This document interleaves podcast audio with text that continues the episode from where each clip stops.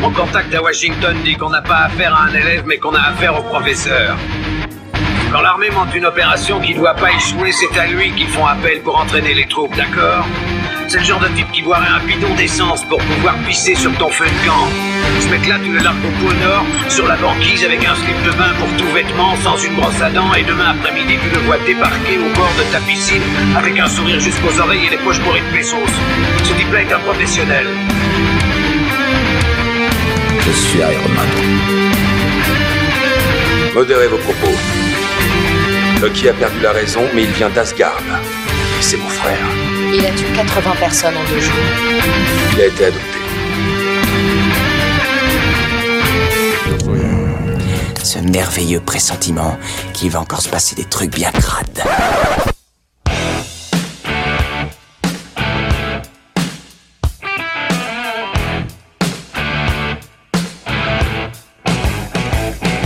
Et bienvenue dans ce nouveau numéro de Qu'est-ce qui devient euh, Je suis vraiment content de vous retrouver, ça fait quelques émissions que j'étais pas là.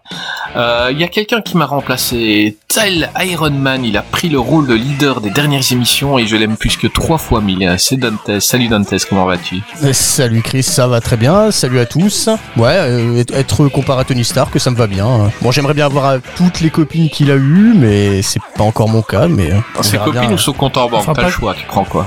Euh, sauf Quill Euh, bon, ouais, je prendre le compte en banque. Allez, dommage, je, je prends pas les meufs alors. Euh, D'accord, prends le compte en banque. Euh, eh ben, vous venez de l'entendre, c'est son retour, donc euh, il a rarement tort, mais ça ne l'empêche pas d'être marteau. C'est Gray, salut Gray, comment tu vas?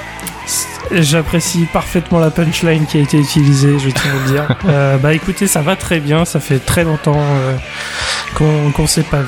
euh, vous m'avez manqué. Bah, tu nous as là, ça y manqué est, j'ai- fini mon déménagement, euh, j'ai de l'internet chez moi, un petit peu bancal, mais j'ai de l'internet. Sachant que pour nous qui avons la webcam, Et au puis, final, euh, c'est exactement le même endroit qu'avant. hein. Il raconte de la merde. hein.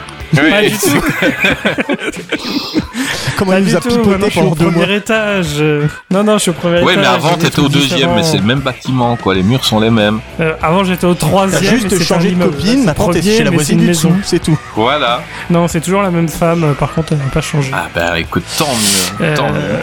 Et pareil, je choisis le compte en banque de Tony Stark. Bah évidemment, surtout que si t'as son compte en banque, t'auras les mêmes copines. Donc euh, voilà. Euh, Sauf, sauf Gwyneth oui, Paltrow. on, on connaît ton. Parce que bon, on les, bougies à l'odeur de son vagin, non merci. Bon, bah ça, c'est bon. On peut dégager la- les blagues on a sur déjà les souvent entendu ton amour euh, Non. pour euh, Gwyneth Paltrow dans Qu'est-ce qu'il Non, dit j'en ai que, je n'ai que ça à fournir ce soir. Euh, bon, on va présenter euh, la suite. Hein. Donc, euh, il a un œil de faucon, même si parfois ça en est un vrai. Euh, c'est Greg. Salut Greg, comment tu vas? Ça va, écoute, moi j'ai passé un dimanche à bouffer et à boire, donc euh, je suis dans de très bonnes dispositions pour enregistrer. Ah bah voilà, là, là, là, on t'a en forme là. Je te connaissant, t'as bu, t'as mangé. Ah bah écoute, je, rien que pour ça, je me réjouis qu'on avance dans, dans l'émission. Euh, on, on a bah, honneur aux dames, donc on a les invités. Euh, on a Caro qui est de retour avec nous. Caro qui était venue euh, quand on avait regardé Jurassic World 2 ensemble, on s'était bien marré. Elle va peut-être rejoindre un peu plus qu'est-ce qu'il vient l'année prochaine et, euh, et on l'aime vraiment bien. Salut Caro, comment vas-tu? Hello, bah ça va, encore une fois super contente euh, d'être là, surtout si c'est pour parler d'Ir- d'Iron Man, moi ça me va, très bien. Ah Ouais. Euh, tu mens un peu, hein. tu dis que ça va, mais euh, Ouais. t'as pas passé une super journée pour pouvoir être là euh, dans les Non. temps aujourd'hui. Ça On a été, ça développe pas compliqué. Je sais pas, non, je pense pas qu'on va développer, ça va rester entre nous, mais j'ai vraiment, euh, je suis vraiment allée au bout du monde pour, euh, pour vous les gars, donc franchement, bah Elle nous a raconté une histoire épique, il y avait du sang, des larmes, des trahisons. Moi, je- enfin, Ouais, ouais, J'ai dû me battre contre un ours et tout, ça a été super compliqué, non, et, mais euh, et- et les morts bon, pour la police et tout, on va pas trop développer ici, mais tu, Ouais, non, tu- le raconteras. Euh, on, a Ouais, quel- ouais. on a quelqu'un qui n'était jamais venu, donc quand j'ai demandé euh, qui voulait participer à une Marvel, il s'est proposé, euh, et, euh, et puis j'ai écouté un peu ce qu'il faisait, c'est vraiment pas mal. C'est Tubuzz, salut Tubuzz, comment vas-tu? Et salut tout le monde, Eh ben, ça va, ça va, très content d'être là. En fait, moi je connais personne, donc je précise. On m'a juste dit est-ce que tu veux parler de Marvel? J'ai dit oui. Et euh, voilà, j'ai atterri ici euh, dans des blagues un peu euh, euh, douteuses sur des parties génitales, mais euh, voilà, c'est pas grave. Tant qu'on parle de Marvel après, euh, je suis Ah oui, non, mais c'est la première heure. Après, ça, C'est après, comme ce ça que ça anal, hein, c'est bien. toujours comme ça que ça commence. Après, on ira un peu plus profond dans, dans, dans les vannes. Ne t'inquiète pas. On est encore gentil. Euh, Ben voilà, bah vous avez un petit peu dit de quoi on va parler. Donc c'est notre gros dossier de l'été. Donc on va essayer d'être un, max là pendant l'été avec euh, pas mal d'épisodes et on rentre dans quelque chose que je gardais un peu sous le coude et dont on a très peu parlé exprès dans les émissions, c'est Marvel euh, et plus précisément le MCU. Donc euh, Marvel, euh, il y a d'autres films comme Blade ou, ou les X-Men. On va pas en parler aujourd'hui. On va vraiment rentrer dans le MCU. Et euh, on va commencer par une question parce que j'ai ex- exprès j'ai pas demandé vos avis. Qui aime le MCU ici? On va demander d'abord à bah, Caro. Caro, tu aimes le MCU Ah, j'adore. J'ai, bah en fait, euh, c'est un petit peu, euh, comment dire, euh, Iron Man. euh, tu vois, c'est ce que mon père euh, m'a fait regarder quand j'étais toute petite, et euh, du coup, c'est un peu un choix de, de cœur. Tu vois, je, je sais pas si aujourd'hui, si je découvrais la MCU, si je serais autant fan que maintenant, mais ouais, je peux pas cracher dessus, hein, les gars. Je suis désolée. Euh, bah écoute, je vais être de ton côté euh, parce que bah voilà, je vais être moins crédible du côté d'autres podcasteurs, mais j'aime bien le MCU. Pas tout, évidemment, il y a, y a du pas bon, mais euh, bah, on, on a des grosses soucis. C'est dès qu'il y a un, un film qui sort, on y va. Euh, Dantes, on va prendre un peu l'avis euh, contraire à, à Caro Dantes. Le MCU, parle-nous un peu de ton rapport avec. Alors, bah, c'est compliqué. Disons que euh, au début du MCU, j'aimais bien le MCU, mais maintenant, à force d'en avoir, d'en bouffer tous les, toutes les, quasiment tous les deux mois, bah, le problème, c'est que ça dilue, euh, ça dilue le, les super héros, ça dilue l'importance qu'ils ont. Euh, J'ai adoré Iron Man quand il est sorti. En re- bah, je vais donner un bout de mon avis sur, euh, en le revoyant, bah, il a moins d'impact parce que Iron Man, le film est moins en fait, il a les défauts de ses qualités. Le problème, c'est que c'est le premier, c'est celui qui a ouvert la voie. Mais quand tu vois des, quand tu vois Endgame par exemple ou Infinity Wars, il y a des trucs beaucoup plus, euh, beaucoup plus explosifs, beaucoup plus sympas à regarder. Euh, mais il y a, voilà, les films perdent en sont moins spectaculaires. Voilà, c'est des... Donc tu veux dire que les émissions sont moins bien euh, que celle-ci, les prochaines Ouais, je pense, mais c'est non, mais après c'est même pas ça, c'est juste re- revoir, euh, revo- les revoir maintenant avec le après avoir vu une trentaine de films du MCU, bah ils perdent en qualité parce que euh, parce qu'on les com- on les compare forcément aux autres et parce que euh, parce qu'ils vieillissent pas forcément très bien euh, et malheureusement on est obligé quand même de les regarder avec le, le avec le regard des personnes qui ont vu tous les autres films. Tu peux pas dire euh, tiens je vais regarder Iron, Iron Man maintenant. Euh, tu vas forcément le comparer à ce qui a été fait après et euh, bah, il va baisser descendre en qualité. Ouais, c'est clair. Tu Je vois pas ce que tu, je vois pas de quoi tu parles avec la continuité. Edward Norton est toujours un excellent Hulk. Ah, moi, je préfère Vraiment, Eric Bana mais euh, en, en Hulk hein. mais Euh, Alors, je, alors, je suis d'accord pour l'acteur. Par contre, le oui film non pas le film est pas bien mais j'aime bien. Eric Bana et euh, après Oui, j'aime aussi Eric Bana. si- voilà, pour vous donner un, une, enfin, un, un ordre d'idée dans euh, mon amour du MCU, par exemple, j'ai vu The Eternal et j'ai bien, je l'ai bien aimé. Je dois peut-être. Ah. Ah, j'ai Beaucoup j'ai beaucoup aimé. Bah, si vous voulez, on vous derniers, laisse, euh, les gars. Bah d'accord, pas de souci. Salut à tous. Bon bah bonjour à tous et bienvenue dans ce nouveau numéro de Qu'est-ce qui devient où on va parler des Éternels. C'est clair. T'as comment le mec il a pris la confiance? Euh, Grey, est-ce qu'il y a des nanars dans le MCU Euh, pour l'instant, il y a pas de nanar. Il y a des films pas intéressants, par contre. Euh, je en fait, moi, je suis, je suis pas aussi négatif que que Dantes, euh, mais je vais pas être aussi dithyrambique. Alors, je, pareil, j'ai vu Iron Man. euh, en fait, je l'ai vu à l'âge parfait, je pense. J'avais 16 ans. Euh, du coup, j'ai vu Iron Man et j'ai vu The Dark Knight. Donc, c'est à ce moment-là, les deux films étaient sortis la même année. Et c'est là où j'ai dit, ouais, le cinéma, les super héros, ça y est, c'est bon, ça commence vraiment, ça explose. Donc, euh, j'ai beaucoup d'amour pour le MCU, mais j'ai le même ressenti que lui de post Endgame. Il y a certaines séries que j'ai bien aimées, il y en a d'autres c'était vraiment euh, inutile. Et le côté où il y a un contenu tous les deux mois, c'est vrai que tu te dis bon, on perd le côté euh, événement. Mais ça, sur- ça a Là, surtout été très impatient. même s'il y a eu 30 pas presque 30 films quoi, j'exagère mais on est on est arrivé à un truc tellement énorme avec Endgame que les films d'après où l'enjeu était euh, minime. Euh, c'est un ouais, vol de même sans, missile, sans le euh, côté tu vois. enjeu, Euh, même sans le côté enjeu, j'ai l'impression que c'est le côté qualité aussi même du Mhm. film. Euh, Black Widow par exemple, j'ai trouvé qu'il était, euh, il avait deux troisième acte, ça sert à rien. Euh, là dans les séries, Loki c'était très sympa, j'ai beaucoup aimé Moon Knight, euh, mais les deux autres, bon, je pense qu'on aurait pu s'en passer. même Euh, j'ai pas Vendavision. encore regardé Miss Marvel. J'ai pas d'avis sur Hum, Miss Marvel. Vendavision. Euh, WandaVision, j'ai WandaVision, j'ai beaucoup aimé, mais euh, vu ce qui est arrivé dans Doctor Strange, c'est un peu l'impression de dire, c'est- c'est il y a un aspect un peu amer dans Doctor Strange que j'ai à cause de parce que j'ai beaucoup aimé WandaVision et du coup Doctor Strange 2 m'a être m'a semblé être une conclusion un peu décevante Ah, par rapport au personnage de, de Vanda. Ok, ben on va demander à Tubuzz. Non, alors euh, je vais je vais vite euh, euh, nuancer ça.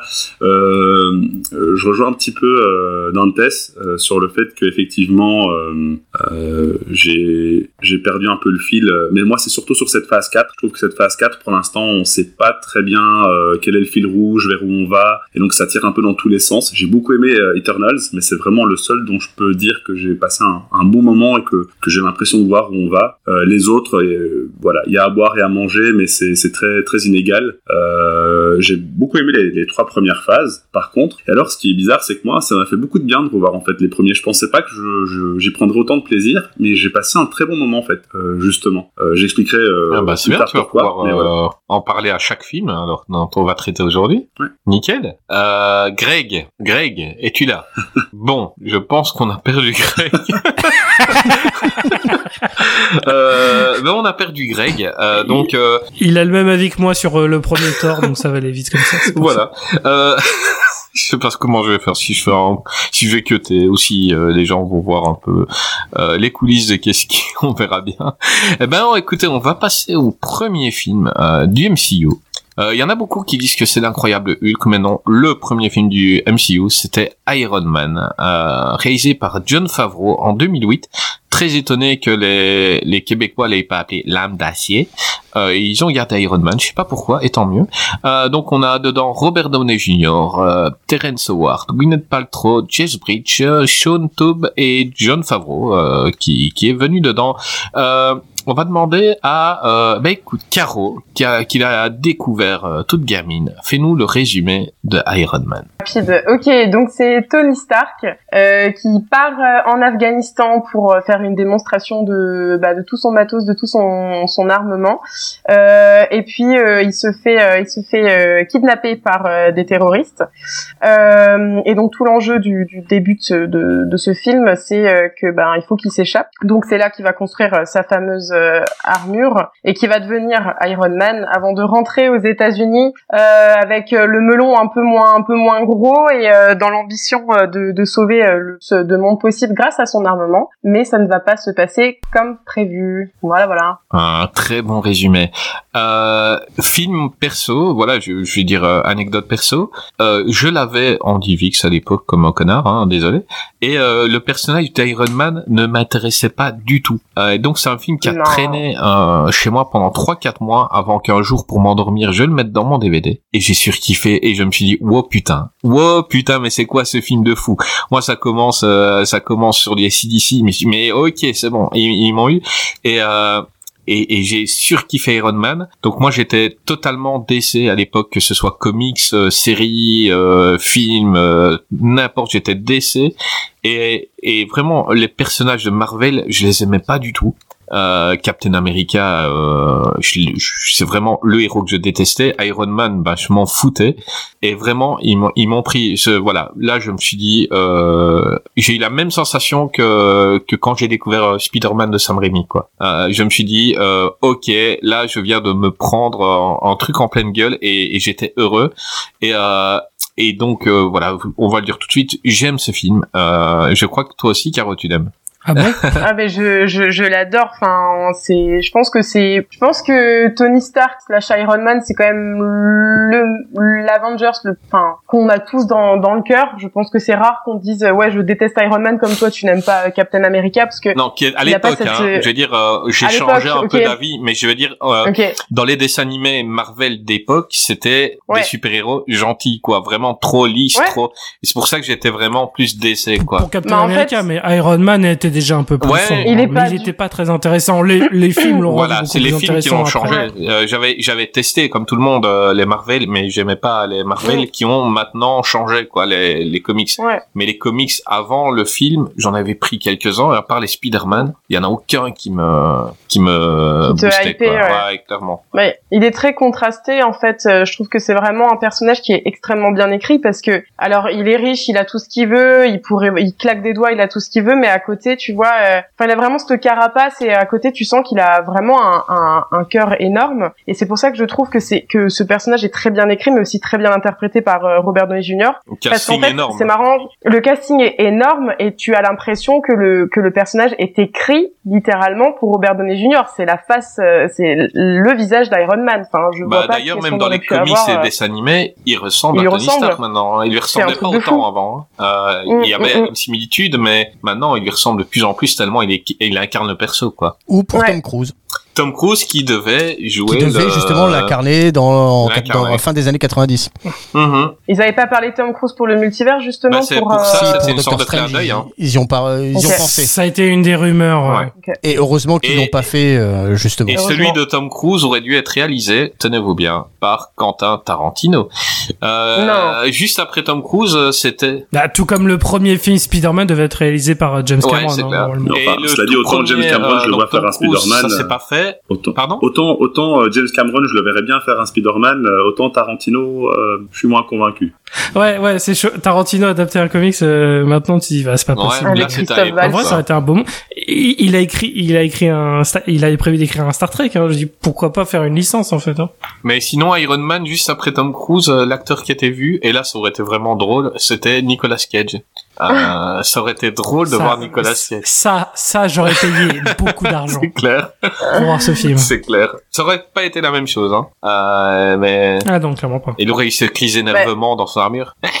Tu me diras, il fait partie. Attends, euh, euh, c'est quoi C'est Ghost euh, Ghost Rider? Ghost Rider. Ghost Rider, c'est. c'est- Ouais, mais c'est, mais il est pas dans le MCU. Il est pas c'est dans le Marvel, mais MCU? il est pas dans le MCU parce qu'il y a le Ghost Rider Ouais. qui est dans la série Agents of Shield, Ok, ok. qui est joué par Diego Luna, qui est très très bien, un très bon personnage. Ouais. Euh, bah on va demander à Greg. Euh, Greg, Ouais, t'avais disparu, tiens. Euh, je t'ai appelé tout à l'heure euh, tranquillement, t'étais pas là. tout à fait. J'ai dû gérer une petite crise euh, de enfantine. D'accord. Euh, t'as juste, euh, t'as, t'as juste détruit euh, trois minutes de l'émission hein, en n'étant pas là. Ah. Mais, euh, mais on t'aime quand même. Euh, et j'espère que les enfants l'ont payé. Dis-moi. Il a les mains en sang pour euh, Il a toujours que. une chaise pliante pour ses gamins. ouais, clairement. euh, parle-nous un peu de, de Iron Man. Alors, Iron Man, euh, pour reprendre un petit peu ce que disait Dantès, parce que j'avais pas pu réagir à ce qu'il disait, je- je- déjà, moi, je suis un peu, je suis un peu comme lui, à savoir que le MCU, moi, je l'ai accueilli au début les bras ouverts, parce que je suis un lecteur de comics depuis, Ah mais, mais c'est tout à l'heure que j'ai posé la question euh, de votre rapport Ouais, au ouais. MCU. Je veux Oh dire, non, c'est, toi obligé de répondre maintenant. Non, je rigole. Vas-y, vas-y, vas-y. Le, Et, le mec il vient de tabasser ses gosses et en plus il en est. C'est terrible. et, et d'ailleurs, ça m'a filé un méchant coup de vieux quand Caro a dit que son papa lui avait fait découvrir le film quand elle était petite, parce que je me suis dit, oh my god, Enfin, petite ado, ado. je, je suis tellement Ça peut te consoler. Lui, il avait déjà, il avait déjà 44 ans. C'est ça, c'est ça. Moi, j'étais déjà, j'étais déjà en pré-retraite à l'époque. Euh, non, mais et, et du coup, j'étais content de voir des, des films Marvel arriver et des films à peu près bien faits. Euh, j'étais très sceptique quand j'ai vu Iron Man arriver parce que c'était un personnage que je connaissais du comics et qui pour moi était extrêmement antipathique parce qu'en gros, c'est juste un, un milliardaire euh, connard arrogant alcoolique. En gros, hein, je veux dire, je, je simplifie un petit peu, mais c'est comme ça. Non, non, euh, c'est Voilà. ça. Et euh, le fait, enfin, le, le coup de génie, c'est le casting de Robert Downey Jr. Enfin, qui, qui, en, pour moi, c'est un des premiers exemples du MCU où, en fait, euh, le film a influencé la, la suite du comics. Parce Mhm. que de- depuis, dans les comics, Tony Stark a évolué pour être un peu plus proche de Robert Downey Jr. tellement il est magistral dans ce rôle. Enfin, franchement. euh, Mais de toute façon, on va, on va en parler au fil des, des émissions Marvel. Je pense que contrairement à DC, une des choses qu'on ne peut pas leur reprocher, c'est leur casting pour le héros en général, que qui est dire, mal casté, quoi. Je veux dire, euh, de. Globalement, les globalement de les casting castings du sont- MCU sont parfaits. Bien quoi. sûr. c'est clair, quoi. Euh, DC, ben, c'est sympathique, mais euh, celui qui joue Flash, il a, il a eu son truc. Enfin, je veux dire, euh, ils ont des problèmes avec la plupart de leurs acteurs, avec, euh, avec Cyborg aussi. Euh, et, ils, ils ont. En fait, le problème, c'est que le directeur de casting, il l'a chopé en regardant les, les casiers Oui, judiciaires. c'est donc, ça, euh, quoi. forcément. Et donc, euh, c'est non, compliqué, Marvel, euh, les persos, mais rien à dire, quoi. Mais c'en est même problématique parce que maintenant ils, ils habitent tellement leur rôle que maintenant tu imagines plus trop euh, quelqu'un d'autre jouer Tony Stark et que là pour l'instant, enfin si j'ai bien suivi ce dont il parle, ils vont abandonner au moins temporairement Iron Man parce que euh, Bah, il, est, il, voilà. est, il est mort un peu. Bah, un Dans peu, une ouais. game. Un petit peu. Alors- non, alors, non, Non, mais il y a le personnage de Iron Heart qui Dans les, dans les comics, euh, un gars qui est mort, ça veut rien dire. hein. Tu Mais dans les films, c'est pas une pareil. version d'un univers alternatif. Tu peux trouver un moyen de le ressusciter par magie, par technologie. Et les pierres de une l'infinité ont prouvé Bah. qu'on pouvait faire n'importe quoi. hein. Voilà, Bah, une c'est ce que Oui, c'est ce j'ai fait avec Dantes. La hein, c'est différence pas le avec même les- qu'au début. Dantes, tu vois, au tout début, il était un peu mou, tout ça. Regardez ce que c'est une bête de Maintenant, guerre. il a une barbe. Ouais, J'ai c'est toujours eu ma barbe.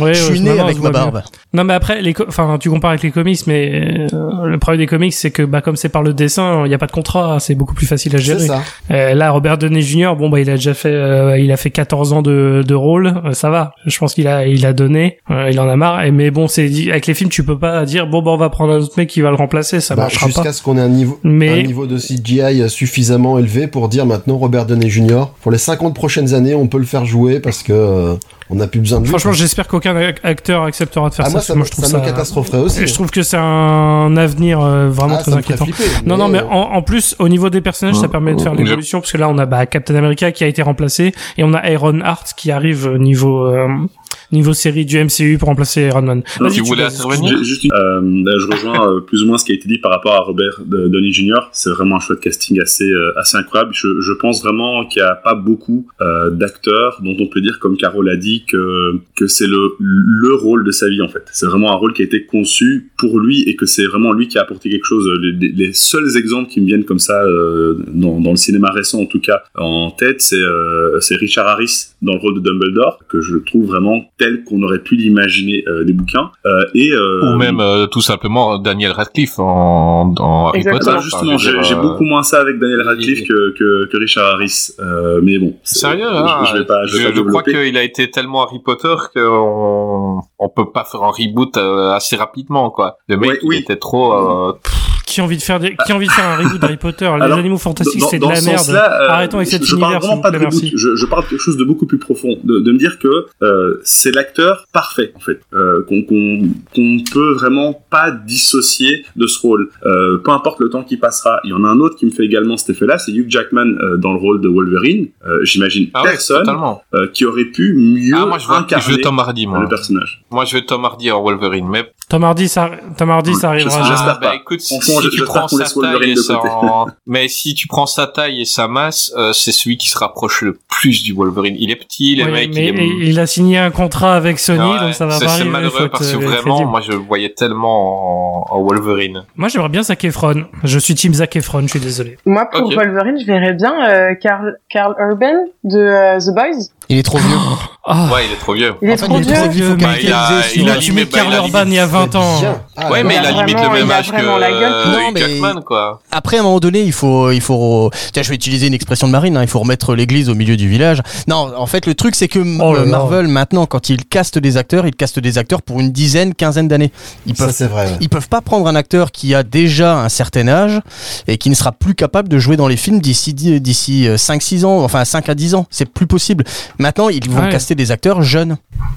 Ah, mais c'est. Ah, le Et- prochain Spider-Man, il Et sera surtout que. Karl Urban était dans, dans Thor euh, Ragnarok. En plus, oui, il fait. C'est vrai, en plus, il peut plus. Tout à fait. Et puis Ouais. c'est problématique dans la mesure où Wolverine est quand même déjà censé avoir un certain âge, euh, sans spoiler. Donc euh, pour caster un mec mais qui est vieux mais qui vieillira pas trop, ça va. Il faut Ouais, prendre un acteur jeune qui vont vieillir, qui vont vieillir dans les premiers films et qui après fera son ça. âge au fur et à mesure. Bah, Exactement. donc tout ça m'amène à Et dire moi, en fait que Wolverine c'est mort. On n'aura plus de Wolverine. euh, Je pense que le monde se sera effondré avant qu'on ait un Wolverine au cinéma. Très sincèrement. euh, Mais, mais j'aimerais quand même bien une fois avoir un Wolverine euh, proche du comics, un mec euh, petit, trapu, euh, violent. Euh. Hugh Jackman, il est, il est devenu Wolverine, mais au tout début, quand tu étais fan du perso, quand t'as dit c'est un mec d'un mètre 90 et de quoi euh. Non, quoi.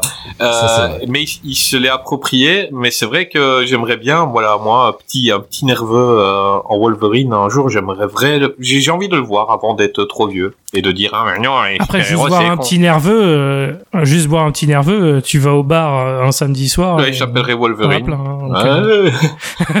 ok.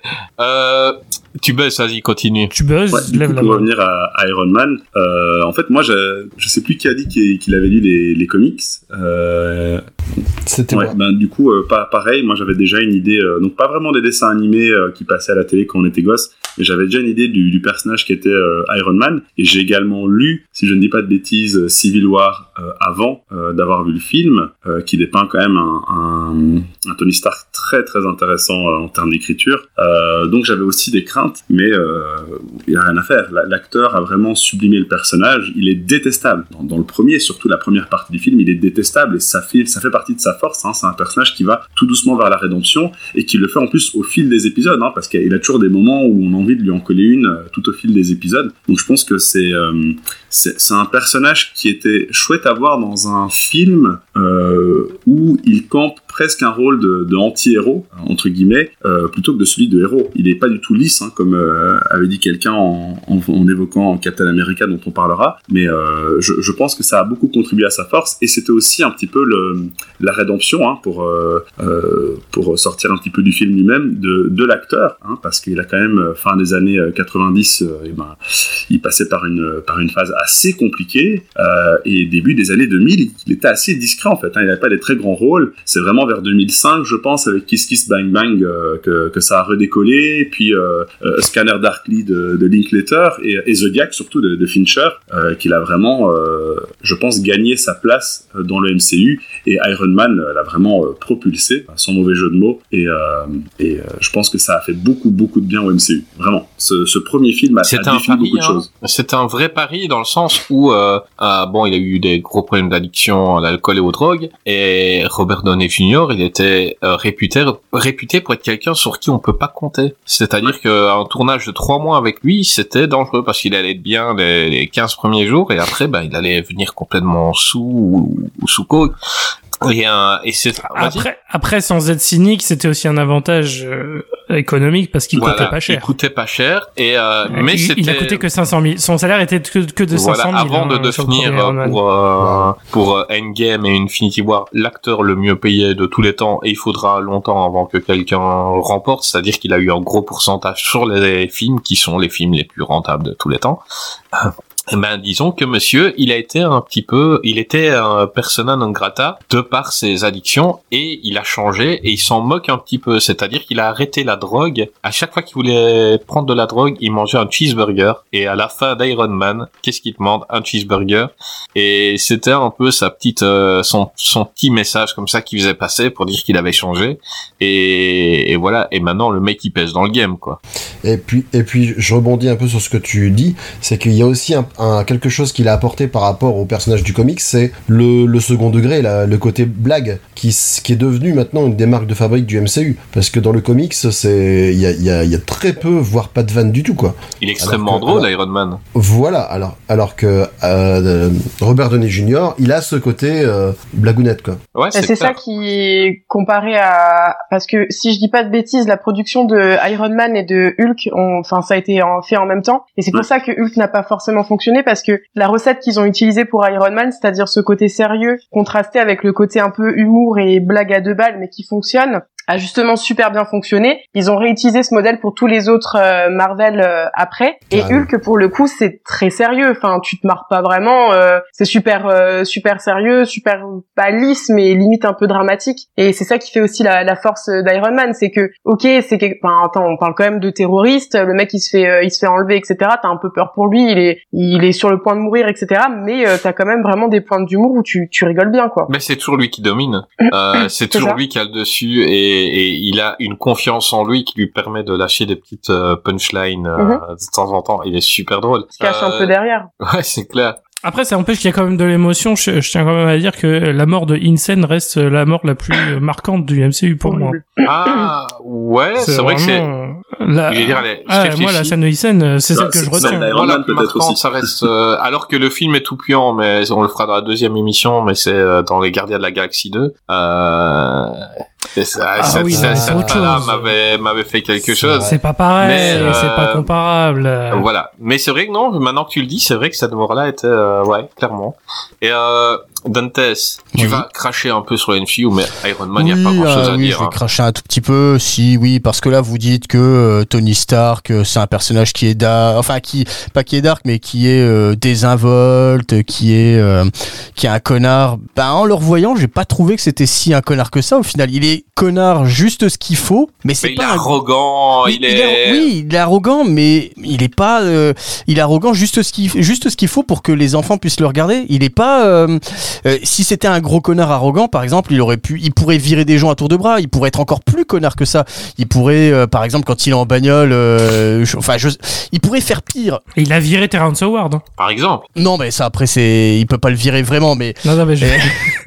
non mais genre, j'essaie de voir une scène pas dans le film où justement il, dit à Rhodes qu'il le vire mais euh, non mais en fait il est arrogant il est arrogant pour euh, juste juste ce qu'il faut pour que les enfants de euh, de 10 ans disent ah ouais il est un peu con lui mais c'est c'est tout. Il est pas euh, moi je l'ai pas trouvé si arrogant que ça. Je l'ai pas trouvé si connard que ça. On a vu des personnages pires dans d'autres films que lui. Ah ouais, tu buzzes. Euh, alors, tu veux euh, réagir? je vais quand même nuancer parce que la façon dont il traite la journaliste euh, qui l'interview au début du film, euh, enfin, le mec il est ultra sexiste. Ouais. et, et- et très, et très sincèrement, je suis pas sûr que ce genre de situation passe après MeToo. Euh, c'est ce qui est pas pour me déplaire d'ailleurs, mais je suis pas Oui, sûr que ça, ça passe C'est un aujourd'hui gros encore. sexiste de merde, hein, faut le dire. hein. Ouais, bah on va demander à une fille. On a une fille. euh, est-ce que, est-ce que il est détestable au début? Alors, euh, je vais essayer d'être objective. Euh, je, tu vois, le- e- e- effectivement, la façon dont il traite la, la journaliste, et puis même la façon dont il traite Pepper au début, euh, enfin, c'est un petit peu, euh, comment dire? Ouais, il est un petit, il est un petit peu macho, quoi. Il est un petit peu macho. Après, il change euh, au fur et à mesure des, des, des films et de, de l'évolution du personnage. Mais je suis, je suis complètement d'accord. Au début, c'est, ouais, il est macho. Enfin, pour lui, euh... enfin, c'est même pas qu'il est que macho. C'est pour lui, c'est le meilleur, et que ce soit un mec en face de lui ou une nana, ça sera pareil. En fait, c'est le, c'est le meilleur et c'est tout, quoi. Ouais, c'est donc c'est pas du Mais- machisme il Bah, se euh, considère comme étant de- supérieur à tout le monde mais c'est pas du machisme Bah oui, alors Ouais, il est oui arrogant. non parce que C'est l'arrogance personnifiée. Il, le joue, il le joue super bien. C'est- C'est l'aboutissement du capitalisme forcené. Euh, ouais, non, pour, pour moi, il est quand même sexiste. Oh, hein. c'est à, à partir du moment euh, non, mais on est, on est dans qu'est-ce qui devient, Greg? Évite un peu ce genre de phrase. euh, Greg Postule et la plume. Jean-Luc Mélenchon, un. SMS de BFM Greg ils t'attendent là pour faire une chronique Ouais, Ah, dépêche-toi. BFM. C'est- BFM, c'est celui, ceux que t'as trouvé le plus à gauche. Ça explique beaucoup de choses. Non, non, mais là, là, là, je vais la couper. Moi, je vais mettre plein des bips quand tu vas dire cette phrase. Non, c'est pas possible. On, on te mettrait bien dans l'émission avec King de Panda, mais il va probablement t'agresser, donc c'est pas la peine. Ouais, j'imagine sa prochaine chronique sur Thor. euh, je pense que la quintessence a été atteinte par le paroxysme. de- Non, mais ta gueule. Donc, euh, vas-y, euh, tu baises. Ouais, juste à partir du moment où euh, tu utilises ta notoriété euh, euh, pour coucher avec une journaliste euh, ou que tu traites Pepper comme étant euh, euh, ton assistante de tout faire euh, de la manière dont il le fait, il y a quand même un souci. Si, c'est, c'est, euh, enfin, c'est un personnage qui est sexiste, mais je pense que c'est voulu et je pense qu'il est présenté comme tel. C'est une des premières scènes du film et c'est voulu. Et effectivement, je rejoins Caro au, tout au long des, des films. D'ailleurs, même dans le deuxième, hein, on voit qu'il est encore en pleine évolution et encore plus dans le troisième. Et c'est de, ça, ça se suit tout au, euh, au long des films du MCU. Il évolue et je pense que c'est une bonne chose. Euh, et je pense aussi encore une fois vraiment que, que MeToo a contribué à ça et, et je pense que c'est une bonne chose. Ouais, ou alors il était vraiment écrit pour être vraiment connard au début et, et, Ouais, et ouais, c'est ce le sauveur du monde. Donc c'est vraiment, c'est, il était vraiment, comment, comment euh, faire un- d'un mec un connard? Bah, il parle mal aux femmes, c'est un connard. Euh, il est sexiste, c'est un connard. Donc voilà, ils ont, ils ont super bien fait ça et euh, Robert Downey Jr. le joue bien, quoi, surtout. C'est Gray, on connaît ton affect pour Oui. Gwyneth Paltrow. Euh, Est-ce que tu peux nous parler Oui. de Gwyneth Paltrow dans ce film? Et de ses bougies Euh, et de ses bougies Mais en, fait, en fait, le problème, le, pr- le problème de Gwyneth Paltrow, c'est qu'elle sait même pas dans les films dans lesquels Oui, elle tourne plus. la plupart du temps. Euh, et là, c'est pas de la vanne, hein, c'est un, c'est un fait. Vous regardez un- une, une série sur Netflix qui s'appelle The Chef Show, euh, qui est une série avec John Favreau qui fait de la cuisine un peu à travers, à travers le- les États-Unis. Et il y a un épisode où il traîne avec euh, Gwyneth Paltrow. Et euh, justement, euh, et il disait, à un moment, elle, tour- elle disait ah et quand j'avais tourné dans euh, un Spider-Man machin, il fait, euh, enfin, j'ai jamais tourné dans Spider-Man. Il fait bah si t'étais là, on était ensemble et tout. Ah bon? C'était Spider-Man ce truc-là. Elle s'en bat les couilles, Gwyneth Paltrow. Elle se souvient avoir Elle est là, perdu la là tête euh, là. dans un film de Fincher. bah il semblerait hein, parce que vraiment, euh, non mais en fait, j'ai rien contre elle en tant qu'actrice, elle fait le taf. Ouais, ça Euh, dépend, elle et j'aime beaucoup. beaucoup, Je la, trouve que et la dynamique Oh, oh, let's go. Euh, non, mais la dynamique est bonne avec euh, Robert Downey Jr. Je trouve qu'ils ont un vrai. De toute façon, même le trio avec John Favreau fonctionne bien aussi. Ah, puis il est cool. Ah bon, j'aimerais dire que ça fonctionnait avec Terrence Howard, mais euh, c'est pas le cas puisque du coup c'est plus lui après. Mais euh, la dynamique est vraiment intéressante entre les deux personnages. Après, elle est plus intéressante dans les suites que dans le premier où c'est- c'est plus euh, euh, une tension sexuelle, on va dire, qui qui s'installe euh, petit à petit euh, avec une, une volonté des deux personnages de, de s'imposer, quoi. Mais euh, non, après oui, euh, en fait, ouais, voilà, je, je, je respecte ce qu'elle fait en tant qu'actrice, c'est en tant qu'humaine hein, que j'ai un problème avec. T'as pas acheté ses, bou- Donc, euh, ses bougies au centre de son vagin alors? Non, non, non, mais je prépare un épisode de nanarologie sur la série Netflix euh, sur sa boîte, euh, justement, Ouais. où elle fait des trucs de hippie Ouais, c'est euh, une totale hippie. hein. pendant plusieurs heures. C'est incroyable. Ouais, euh, écoute, on, on, on va le respecter comme ça. Euh, Gray, c'est toi qui faisais les, co- les commentaires sur euh, Iron Man. Euh, C'est moi qui Attends, je crois les que Dante oui. dire quelque Oui, chose. Non, mais il y avait, bon, il y a moi, mais aussi il y avait Caro qui voulait intervenir tout à l'heure et tu buzz aussi. Euh, moi, j'ai juste un Euh, truc à dire, le, gars, le gars, il est, t'as vu le, gars- le mec comme il est en train de, de critiquer ma Ouais, façon d'animer. Le Non, gars, il a, du fait trois émissions un tranquilles. c'est Oui, oui, mais moi, bon, les un autres aussi. Ouais, un vas-y, vas-y, vas-y. mais vas-y, non, c'est bah, bien, déjà, non, mais je- vais, et là, pour le coup, je voulais pas, euh, bah tiens, je vais en profiter pour réagir à un truc que Tubuzz a dit tout à l'heure, euh, quand il, il disait qu'il ne voyait aucun, euh, que chacun des acteurs ont été bien castés et que maintenant les acteurs font loi dans le comics et qu'il ne voyait pas forcément d'autres acteurs qui. Bah, moi, j'ai un exemple. J'ai pas dit ça. J'ai dit ça uniquement personnage pour, de Nick Fury. Pour quelques persos, j'ai dit ça uniquement. D'accord. Bon, ok. pensais. Non, parce qu'il y a le personnage de Nick Fury qui a commencé à partir de 2002 à être dessiné sous les traits de Samuel L. Jackson et il était logique que ensuite il devienne, euh, enfin qu'il prenne le rôle de Nick Fury. Il le dit même dans, un comics où à un, moment il parle, ils disent euh, si on faisait des films, vous verriez qui dans votre rôle? Et lui-même a dit euh, moi c'est Samuel. Jackson quoi.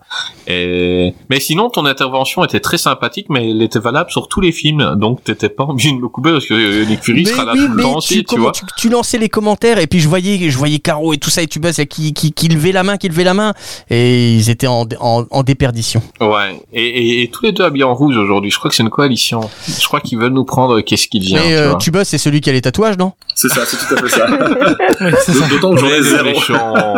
Elle s'est fait toute belle en plus pour l'émission et toi. euh. non, c'est c'est Caro qui a ses Bah oui, elle est- il est tout, euh, il est toute belle Elle a avec son casque une sur la tête. de loups pour venir Et enregistrer. voilà, et voilà comment, voilà comment tu l'accueilles. Sympa, hein, je Franchement. reviendrai plus. Hein. Ouais, tu, tu- voilà. Ou elle demandera, elle me demandera qui, qui est dans l'émission. Elle me demandera qui est dans l'émission. Donc, euh, si on dit que euh, t'es là, bah, elle viendra pas. Non, Euh, c'est mort. Ben non, mais il- de toute façon, ce qui est bien avec le MCU et l'émission d'aujourd'hui, c'est que, que ce soit des personnages de Nick Fury ou d'autres, on peut revenir dessus pendant toute l'émission. Euh, on va quand même demander à Tubus qui a quelque chose à nous dire, vas-y. Euh, moi, je voulais juste revenir sur Terrence Howard parce que Greg en parlait. Euh, comme on va pas parler d'Iron Man 2, petite anecdote, enfin anecdote, vous l'avez vu, lorsque euh, Don Cheadle arrive dans la première scène, il y a euh, Tony Stark lui demande ce qu'il fait là, et Oui. il fait écoute, je suis là, euh, c'est comme ça, c'est moi. Il insiste bien dessus et il dit voilà, passe à autre chose. Et, et je trouve, moi, j'aime bien ce genre de petite, euh, de petite intervention des, des scénaristes qui nous disent voilà, on sait, cherchez pas vous non plus et euh, poursuivons et Mhm. fermons les yeux. Voilà, c'est malin de faire ça comme ça euh, plutôt que d'essayer de nous apporter une explication euh, pétée ou euh, ou alors l'autre option était juste de ne rien dire, ça passait aussi. Mais voilà, j'aime bien ce genre de petites touches là. Est-ce que ce serait pas le début du multiverse Ah, Et Ah que non, Tony Stark va. aurait changé d'univers à ce moment-là, il aurait glissé vers une autre terre et euh, il comprend pas. Bah, de toute façon, moi, personnellement, je Euh, trouve que c'est le personnage inverse. intéressant, donc, euh, Oui, Ah oui c'est vrai. Et puis en plus, anecdote intéressante aussi, qui est du même niveau. À la fin, le... quand t'as euh, justement Terrence Howard qui passe devant l'armure, qui est la future armure de War Machine, et il dit une prochaine fois, bah non, C'est ballot.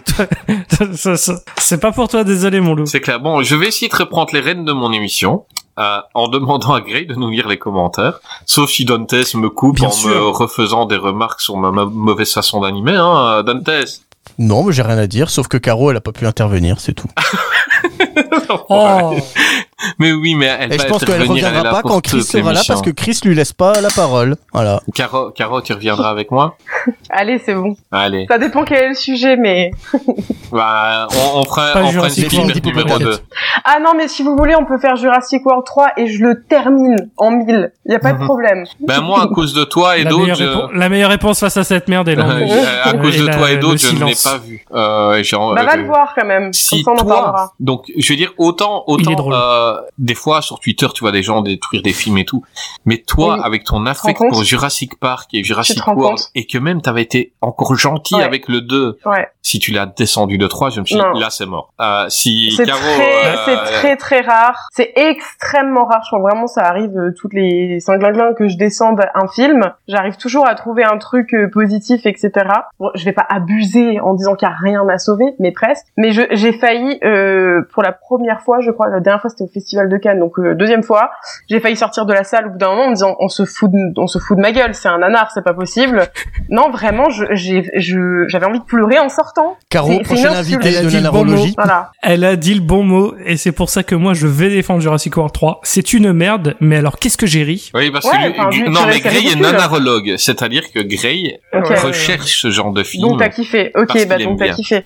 Mais- en fait, Ah, ah, mais moi j'ai adoré, j'ai j'ai pleuré les lames de mon corps parce que j'adore Jurassic Park et quand j'ai vu le film, je me suis senti insulté. Ouais, mais bien sûr. Mais c'est une insulte à 160 Ouais, mais- millions de dollars et c'est tellement mal Terrible. fait que du coup j'étais impressionné par le niveau de sa Moi, j'aimerais Et juste coup, ça avoir, m'a fait beaucoup rire. j'aimerais juste avoir vu la tête de Spielberg en voyant ce film parce qu'ils détruisent, ils détruisent des bases de Jurassic Park. Euh, on peut pas faire un énorme aparté, mais par exemple le Dilophosaure qui a une tête de Gremlins, je suis désolée, c'est pas possible. Non, non, Je non. pense qu'il regardait son compte en banque vu qu'il a Tu sais produit. que Ouais, euh, les gens à fait. Jurassic World, depuis le début, ils chient sur Spielberg.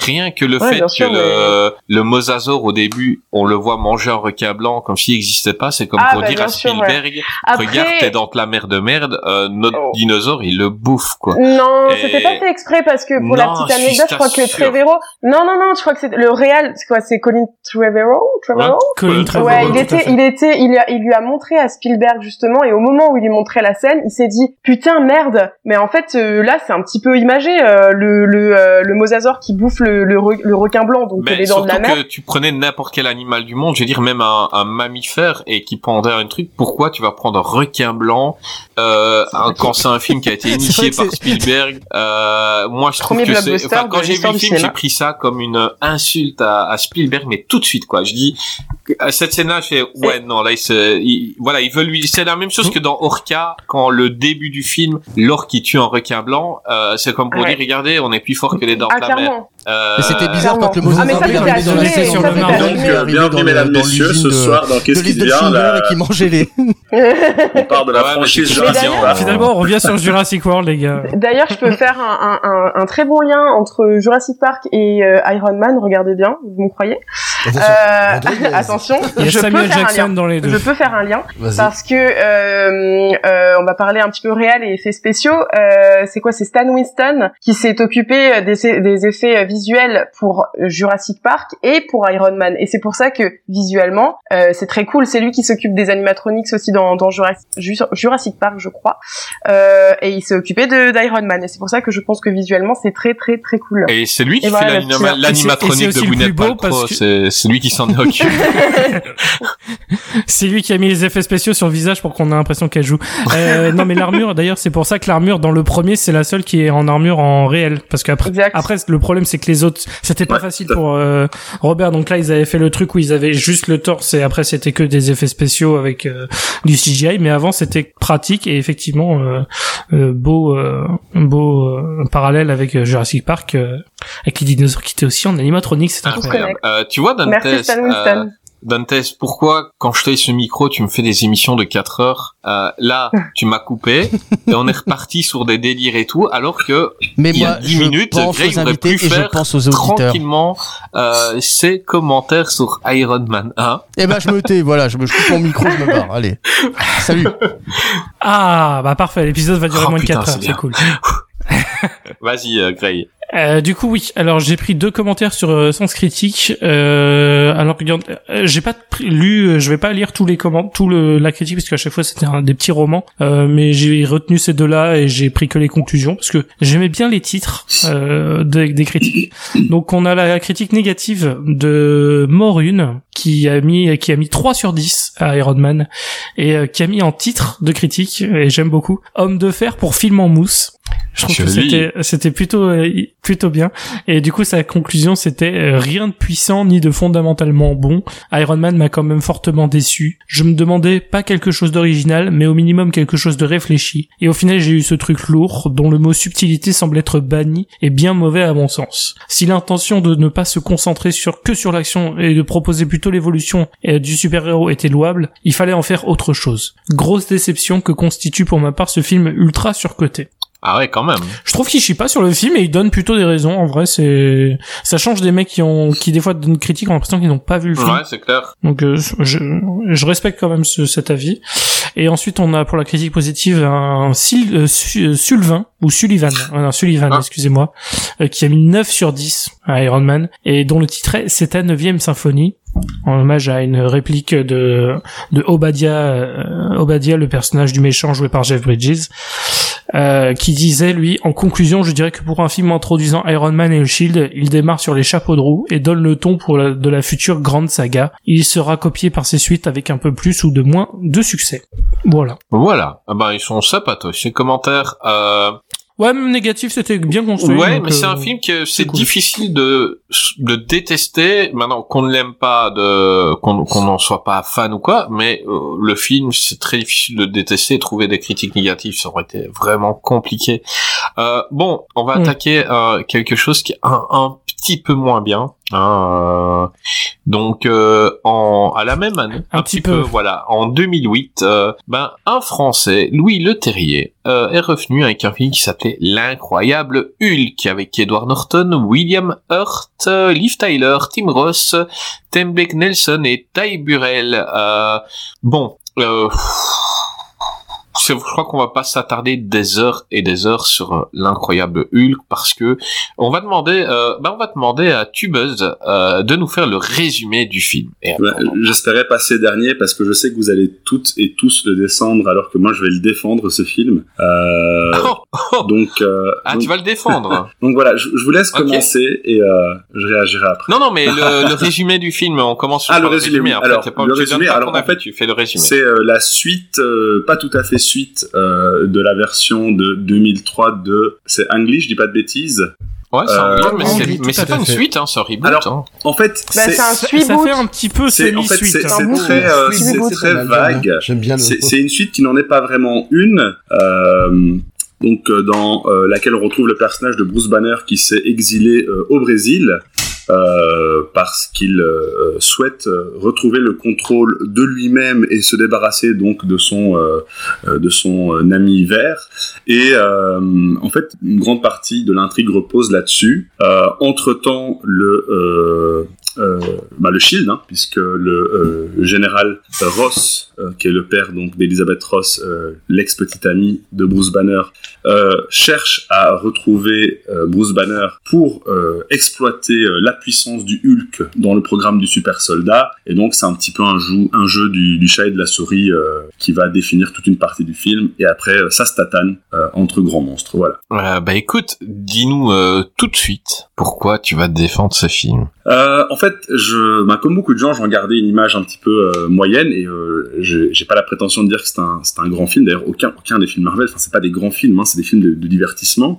Euh, ouais, toi, t'as pas vu Thor 2, toi. Ça, c'est un grand film. Je, je pense que le, le, souci ici, et je pense finalement que c'est quelque chose qui me plaît assez dans le film, c'est qu'il ne se construit pas comme la majorité des films du MCU, qui sont des films de super-héros. Ici, il y a une, toute une partie de film qui se construit comme un, comme un thriller, en fait. Euh, D'ailleurs, on ne voit pas le Hulk avant, je pense, la moitié du film. Le voir en, en vrai, je veux dire. Hein. On le voit dans une séquence où il est dans un entrepôt euh, euh, au Brésil, mais euh, toujours, bah, C'est ma séquence préférée du film. Euh, et, très chouette. C'est, il est flippant, hein, là, dans, dans cette scène-là. Tout à fait. Très, très chouette euh, fréquence qui reprend d'ailleurs certains codes euh, du, cinéma d'horreur très très euh, très très modestement mais qui le fait quand même et ça contribue un petit peu à la puissance de la scène je pense mais donc on ne voit pas le Hulk avant je pense la moitié du film parce que toute la première partie du film en fait c'est vraiment un peu comme un thriller où on a ce fugitif qui est en train de d'essayer de trouver un une solution à son problème et deux de fuir donc le Shield qui le pourchasse. Et j'aime assez bien en fait. Ça nous change un petit peu et c'est que c'est rétrospectivement que je le dis, mais après après tout ce qu'on a vu dans la MCU et une construction qui est vraiment euh, euh, qui est euh, je, je vais pas dire uniforme, mais il y a vraiment une recette MCU qu'on reprend dans tous les films, en particulier les films solo et les origin stories. Ici, on est vraiment dans un genre différent et c'est assez rafraîchissant mine de rien. On a également de, de chouettes caméos. On n'est pas dans du caméo un petit peu gras et facile comme dans le dernier Spider-Man. Alors si vous l'avez aimé, s'il vous plaît, ne me tapez pas maintenant, on en discutera. Moi, j'aime bien en celui de Lou Ferrigno. Euh, mais euh, tout à fait. cool. Alors en fait, il y en a, il y a celui de Lou Ferrigno qui joue euh, d'une part un, un gardien de sécurité, euh, mais d'autre part qui fait la voix de euh, Hulk aussi. Euh, c'est Lou, Mhm. Lou Ferrigno Donc qui pour fait les gens voix. qui ne le connaissent pas, donc c'était lui qui jouait euh, l'incroyable Hulk dans la série des années 80, quoi. Ouais, tout Qui à était fait. euh, 70. le rival de d'Arnold Schwarzenegger euh, pour euh, être Mister Univers. Ils étaient souvent rivaux. Euh, Lou Ferrigno qui était un monstre physique aussi, quoi. Ouais, tout à fait. Et euh, mais c'est pas le seul caméo. On voit également euh, une scène d'un film dont je ne me souviens plus le titre, dans lequel joue Bill Bixby, qui joue donc Bruce Banner dans cette même série, euh, l'incroyable Hulk. Euh, autre chose que j'aime bien, je, je pense vraiment qu'on a quelques petits moments d'hommage euh, justement à cette série, notamment via ces deux caméos. Mais en a aussi la première transformation, donc celle dans l'entrepôt de euh, Bruce en Hulk. La manière, euh, le plan sur euh, Edward Norton, la manière dont il lève la tête avec son œil vert, moi j'ai vraiment eu l'impression de, retomber dans la petite enfance et de voir une scène de la série avec Billy Bixby comme ça qui relève la tête d'un geste vif avec ses yeux verts et je trouvais ça vraiment très sympathique comme, comme petite touche. Et enfin, bon, moi j'aime bien quand il y a des grosses créatures qui se tapent dessus. Là, on est en plein plaisir coupable. J'aime, bien le fait que les deux euh, monstres à la fin euh, ben, se, se tabassent. C'est le genre de truc dans lequel je prends mon pied et je mets mon cerveau en off. Mais j'aime aussi le design euh, du Hulk. On va pas prendre le design de 2003, hein, je pense. Pour moi, il est pourri. Euh, j'aime assez bien celui de ben, celui qui est devenu canon hein, de j'ai oublié Marc Ruffalo. Euh, mais j'aime, franchement, en voyant les deux euh, l'un à la suite de l'autre, je me dis c'est quand même dommage qu'on n'ait pas gardé ce euh, ce Hulk un peu plus euh, brutal, plus organique aussi, un plus musculaire plus aussi. sec, je trouve. Ouais, tout à fait, tout à fait. plus sec et plus musclé. Tout hein. à fait. Euh, et, et, euh, et je trouve ça vraiment, il, il en dégage plus en fait. Je trouve beaucoup plus lisse la version de, ben, la version qui a suivi, et je trouve ça dommage. Et puis finalement, ben, j'aime bien Tim Roth aussi dans le rôle du méchant, euh, l'espèce de, de soldat un peu, un peu trop camé. euh, je le trouvais très très sympathique dans ce rôle-là. J'aurais presque voulu voir plus euh, de du personnage avant qu'il se transforme. Mais voilà, moi j'ai vraiment passé finalement un bon moment euh, malgré le souvenir que j'en avais. Et euh, je, je comprends après que ce soit pas le film préféré de tout le monde du MCU, mais voilà, je voulais euh, Ben, apporter quelques moi perso, euh, j'avais vu ce film-là deux fois et je l'ai revu maintenant et je me suis rendu compte que j'avais tout oublié. Je trouve qu'il y a très peu de moments épiques. Donc je me rappelais euh, le début dans les favelas comme tout le monde, euh, mais le ventre mou de ce film, il est juste monstrueux quoi. Il y a, il y a, il il a- donc je me rappelais du combat final, mais il y a, il y a une heure de film euh, où il se passe, euh, il y a, il y a rien d'épique, il y a rien que tu, tu te rappelles, il y a rien euh, qui te marque. Et, et donc c'est un, ça, en, fait un film chiant. Euh, enfin pour moi, je l'ai aimé, je respecte et, et je fais les commentaires. Il y a énormément de gens qui l'ont aimé, donc euh, je, je critique pas. Mais voilà, c'est vraiment, euh, il y a trois ou quatre euh, films du MCU que je voilà là j'ai vraiment plus envie de revoir. Et je crois qu'il en fait partie parce que euh, je m'ennuie devant ce film qui commence extrêmement bien. Dans les favelas, ça commence bien. La scène que dont, que tu dis quand il y a les soldats qui arrivent et que tu vois Hulk derrière les barreaux là qui tu, tu, tu, tu comprends la puissance et tu comprends que les gars ils, ils vont pas faire long feu. Tu, tu voilà là c'est extraordinaire. Euh, mais toute la partie où il est où il revient dans chercher après Liv Tyler et tout bah, c'était euh, ouais c'était relativement chiant. Euh, et puis limite je comprends même pas pourquoi on dit que ce film est dans le MCU tout simplement parce que à part euh, deux trois caméos des, des, des soldats euh, il y a rien qui est mentionné dans la suite. Donc Liv Tyler n'existe plus euh, peut-être qu'il en parlera une fois ou deux, j'en sais rien, mais sinon elle n'existe plus, alors que c'était l'amour de sa vie. Euh, Il y, a, il y a énormément de choses qui ne sont plus jamais mentionnées dans la suite, et le fait de... Bah, Tim Ross est là. Ouais, euh, mais Tim Ross, il a juste là, un petit bout dans... choses, hein. il, a petit, il a un petit bout dans... Dans Shang-Chi. Euh...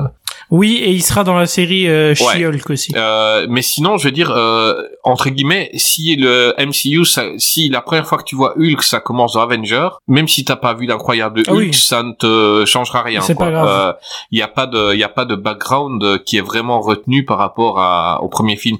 Vas-y, tu buzz, dis-moi. Ouais, je réagis juste là-dessus. Je te, je te rejoins entièrement, hein, et, euh, et je suis d'accord hein, que toute la, toute la, je dirais la première heure du film qui suit euh, le, la, la scène dans l'entrepôt, est- en fait, c'est assez mauvais, et je pense qu'il y a des soucis de production aussi, parce que même dans le découpage et euh, dans, dans le montage, on- il y a vraiment des séquences qui n'ont ni queue ni tête, et je pense que même eux à un moment donné s'en sont rendus compte, parce que la, la scène où on voit enfin Hulk pour la première fois, ils ont limite foutu euh, Bruce et, euh, et Elisabeth dans un espèce de, de campus. On sait pas très bien où c'est en fait. Je pense que c'est peut-être la, la, la gare pour le bus. On les a juste foutus là. Et tiens, il y a des soldats qui arrivent. C'est ça n'a absolument ni queue ni tête. Donc je, je, te, je te rejoins entièrement. Hein. Il y a, il y a un vrai souci de, de découpage dans ce film et, euh, et de trame. Euh, mais malgré tout, euh, je en fait moi c'est surtout que j'en avais un souvenir plus mauvais que ce que j'ai vu et, euh, et c'est ça que j'ai trouvé finalement assez rafraîchissant. Ah bah écoute, tant mieux, tant mieux, tant mieux. On, a, on aura au moins, on a pour le moment un sauveur de ce film. On va, on va voir s'il y en a d'autres dans l'émission euh, Grey. Euh, tu défendrais ce film? Je pas un sauveur. je serais pas un sauveur, je suis désolé. Euh, non, en fait, pour moi, ce film, il fait partie, c'est le premier d'une, liste qui va s'agrandir au fur et à mesure des épisodes sur le MCU. Euh, pour moi, ça, euh, alors, j'ai dit assez souvent, mais je vais le répéter quand même. Pour moi, le pire défaut d'un film peut avoir, c'est d'être ennuyeux.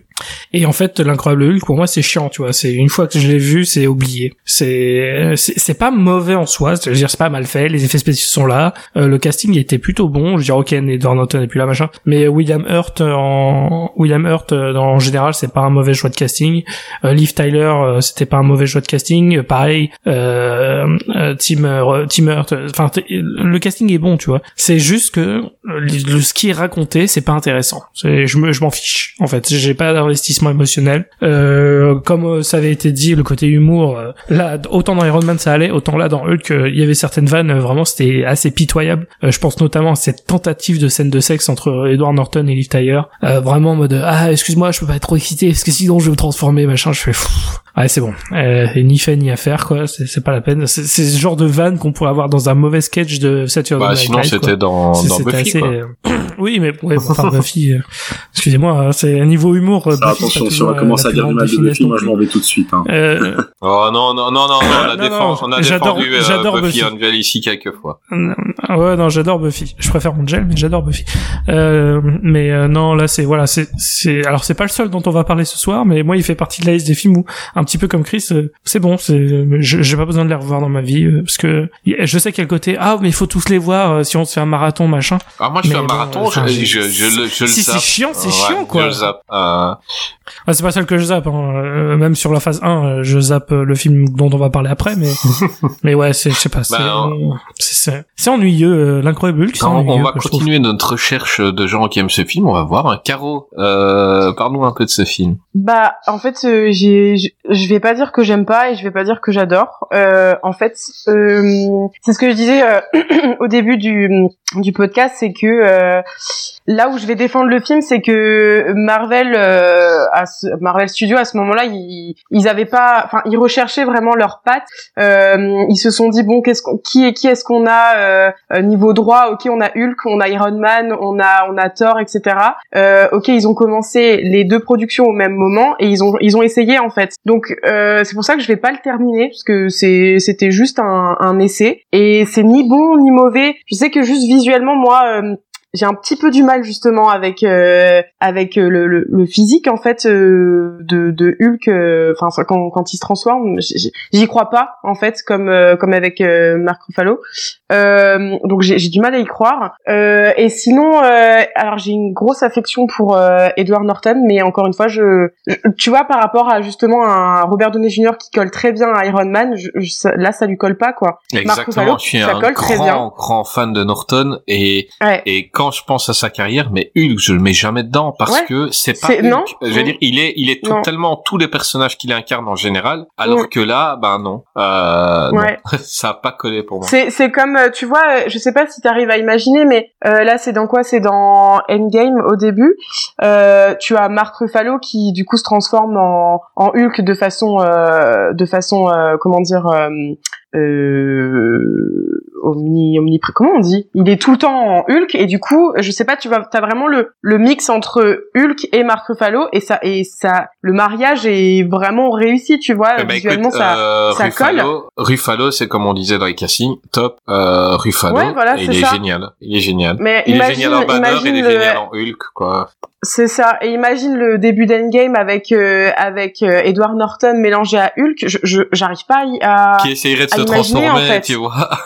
Euh, Ouais, c'est- Vas-y, c'est- tu me fais étrange. honte. Et non, non, non, Norton est trop sérieux. Donc Norton, puis- euh, Norton, c'est trop, euh, trop l'acteur studio. Il, il représenterait pas. Ouais. Il y a, il y a, il y a un côté euh, drôle, tu vois, dans, Mm. dans certains personnages euh, Marvel. Donc tu as ça Mm. dans Ant-Man. euh, donc euh, le personnage, il a, il a un truc drôle, même quand il est pas censé l'être. Et, et Mhm. Ruffalo, il a, il a un petit côté euh, sympatoche, déconne et tout Ouais. que n'a pas Edward Norton, qui est un, un autre genre d'acteur en fait. Euh, c'est pas, En fait, euh. Mark Ruffalo a un, ca- a un capital sympathie euh, qui fait qu'il colle très bien à, à Hulk, euh, mais euh, mais Edward Norton, c'est plus- je le vois plus, tu vois, dans du dans du Fincher, euh, dans bah, évidemment, euh, mais dans quelque chose de plus de plus sérieux. Enfin, clairement, je non, ça, ça colle pas. Après, euh, ce que je reproche un tout petit peu au film aussi, C'est- pas un acteur à licence. euh, Norton. Ouais. C'est pas un acteur à licence. en vrai. Euh, ce que je reproche un petit peu au film aussi, c'est que si je dis pas de bêtises, on le voit quoi euh, se transformer en Hulk trois fois dans tout le film, trois ou quatre fois? Ça doit être ça. fois. Une fois au début, une fois dans les, à l'école et une fois à la fin euh, quand il est jeté de on, l'hélico. on le voit pas, tu ça. vois, on voit pas énormément. euh, en fait, j'ai l'impression qu'il passe, euh, bah, bah, finalement c'est un peu ça. Il passe le film à essayer de ne pas se transformer en, en Hulk, et du coup, euh, c'est tout le sujet. Hein. Mais euh, je trouve que c'est un petit peu dommage. Donc voilà, c'est pour moi c'est ni ni un ni un top ni un flop. Ok, ben on va voir euh, notre euh, chieur du MCU, euh, Dantes. Ah, s'il me défend celui-là, euh, je, je me casse. non mais on, on, on ne voit pas les gens quand tu, tu secoues la tête comme ça. On est dans un podcast, tu dois parler Dantes. Non, je parle plus. oh T'as pas envie non, de bah, parler de, de non, bah alors attends, si j'ai envie de parler, en- envie, je ne sais pas. Moi déjà, je vais casser ce que Caro vient de dire. Euh, on voit Hulk trois fois dans euh, dans l'incroyable Hulk. Mark Ruffalo se transforme combien de fois dans Avengers? Deux fois. Deux fois. oui, mais alors oui, d'accord, mais ah ça bah c'est voilà. c'est déjà l'histoire. premier Ouais, non mais argument balayé. c'est Allez. c'est toute quantité, l'histoire. quantité de transformation Bim. ne signifie pas Exactement. Mais oui, mais c'est toute l'histoire qui amène à, à. Infinity War euh, qui fait que. euh, Et puis, euh, et puis Avengers, Après, il y a Avengers, gens. après- Enfin là, c'est un film sur lui, Oui, quoi. Avengers, il y a six Voilà. héros Hulk, ça s'appelle Hulk, Exactement. le film. Oui, bon, je m'en fiche, c'est pas grave. Je vais pas défendre ah. ce film, mais je vais pas. c'est mon moment à moi, c'est tout. À un moment donné, vous avez eu votre tour de parole, là c'est le mien, je le prends. Voilà. Euh, Eh, mais qu'est-ce donc- qu'il est devenu sur ces, ces trois dernières semaines Il là est soupolé Mais- mais- déjà. mais- mais- Il est chafouin. Ouais, Là, voilà, non, mais il est transformé là. Là, tu vois, Exactement. même, même dans sa manière de, tu vois, la de ce veste qu'il porte là, avec son, sa petite arrogance, tu vois. T'es pas comme ça avant, tu vois. Iron Il, a- il anime qu'est-ce qu'il devient et paf, voilà. Euh, Il a une capuce. Ouais, maintenant il vient de mettre sa capuche euh, et les auditeurs vous lui envoyez des messages et, et voilà il a pris la grosse tête ou quoi? Enfin dites-moi pas, parce que je le reconnais plus, des gens. Voilà, je présente, j'anime, j'ai aucun, euh, aucune photo de, de gens. euh. Bon, alors je déconne, j'en veux pas. hein. Après, ça pourrait être euh, mal, mal interprété Ouais parce par que moi j'en reçois tout le la copine temps et c'est dérangeant euh, voilà. C'est nudes. Non, Allez. donc pour revenir sur l'incroyable. Hulk, je vais pas le défendre, mais je vais pas le descendre non plus parce que, euh, eh ben, comme tu l'as dit, Chris, euh, il y a il n'y a pas de scène mémorable, il n'y a pas de, de, de scène épique, et je pense que c'est ça que moi je reproche maintenant euh, à Avengers, euh, enfin pas pff, je dis n'importe quoi, au MCU, c'est qu'au final les films ne sont que des successions de scènes épiques qui sont pas forcément liées les unes aux autres, enfin qui sont très mal liées, et dans celle-là, bah oui, c'est un film qui prend le temps de se développer, qui prend le temps de d'installer un personnage, qui prend le temps de développer une psychologie à Bruce Banner. Euh, alors certes, c'est maladroitement fait, mais Mais c'est louable. Mais, Mais non, bah, non, je voyais Chris qui, qui me tendait, qui me pointait du doigt, mais je, euh, mais, mais, mais, mais, mais, au final, le film est ni mauvais ni bon. Et il y a aussi un truc qui fait que je pense, euh, le film a dû être, euh, je pense, lancé mais peut-être un peu avant Iron Man parce que j'ai l'impression qu'il y a beaucoup de reshoots. Euh, au début du film, il y a de gros problèmes de euh, cheveux à Edward Norton. Euh, il, est, il a une couleur qu'il n'a pas dans certaines scènes et il y a eu, je pense, beaucoup de reshoots qui ont été faits Ah oui, mais j'ai euh, vu plein. Le y film. il y a eu des beaucoup de Ouais, non, moi j'ai vu plein de, physiques. Tu vois, par exemple, Edward Norton, bah, des fois, il est genre petit et blanc, et des fois, je l'ai vu grand et ça. vert, tu vois. Et je me suis dit, il y a vraiment, c'est pas filmé au Non. même moment, quoi. Euh, Caro, Non, mais non, il y a- non, il a dans les, raison, dans des les vrais- 10, c'est 20 des premières vrais minutes du film, euh, il y a des scènes où, par exemple, quand il fait, euh, quand il fait de la capoeira avec le mec, il a les cheveux un peu plus sombres que quand il travaille à l'usine. En fait, t'as des, t'as des choses qui ont été rajoutées, des reshoots, qui, euh, bon, sortent pas vraiment du film, mais je l'ai vu. Moi, c'est un des choses, enfin, c'est une des choses que j'ai vues. Euh, donc, je pense qu'il y a, oui, il y a eu de gros problèmes de, production qui ont été euh, faits pour introduire le, le film au forceps dans le MCU. Et euh, mais je je l'ai pas trouvé mauvais, je l'ai pas trouvé bon non plus. Après oui, je je le reverrai pas, j'avoue. Hein. Ouais, c'est marrant Mais- parce qu'il nous a dit, euh, ouais, les gars, moi, j'ai chié sur le MCU et tout. Et là, Hulk, il est encore gentil, quoi. Donc, non, mais justement, Mais non, parce non, c'est mais les après, premiers ouais, films, ça va. je chie, sur, je, je chie sur le MCU parce que tout le monde le, le, le défend et moi je, je vais défendre les films que sur lesquels tout le monde chie. C'est comme moi je, je suis un connard. Caro, tu voulais Mais- intervenir quand il parlait Ah oui. Ouais, non, N'hésite pas à le non couper, juste par hein, rapport vas-y. à par, rap- par rapport à, à Edward Norton. Enfin, on parlait du, du, du scénario euh, plus ou moins. Euh, Edward Norton a, a énormément été impliqué dans l'écriture du scénario. En fait, ils avaient ils avaient un scénario à la base et euh, c'est Edward Norton qui a, enfin pas tout réécrit, mais qui a énormément mis sa patte. euh, Ouais, Sur, pas euh, sur scénario, le- je la crois que c'est sur réécriture. son personnage. Hein. Donc, euh, Ah ouais, moi le il me semblait que c'était sur le scénario, beaucoup- mais ok. Il a, il a Moi pas j'avais lu, moi j'avais lu le scénario aussi. Bah, il a pas Ouais, trop trop touché au scénario, mais c'est par rapport à Bruce Banner et euh, il voilà, il, À son personnage. il- voilà, son personnage, il en a fait vraiment quelqu'un qui était en panique de devenir Hulk et qui voilà, il, il a pu se trahir un peu la psychologie du, du perso. Ok. Euh, je suppose qu'il a dit deux trois choses sur le scénario, hein.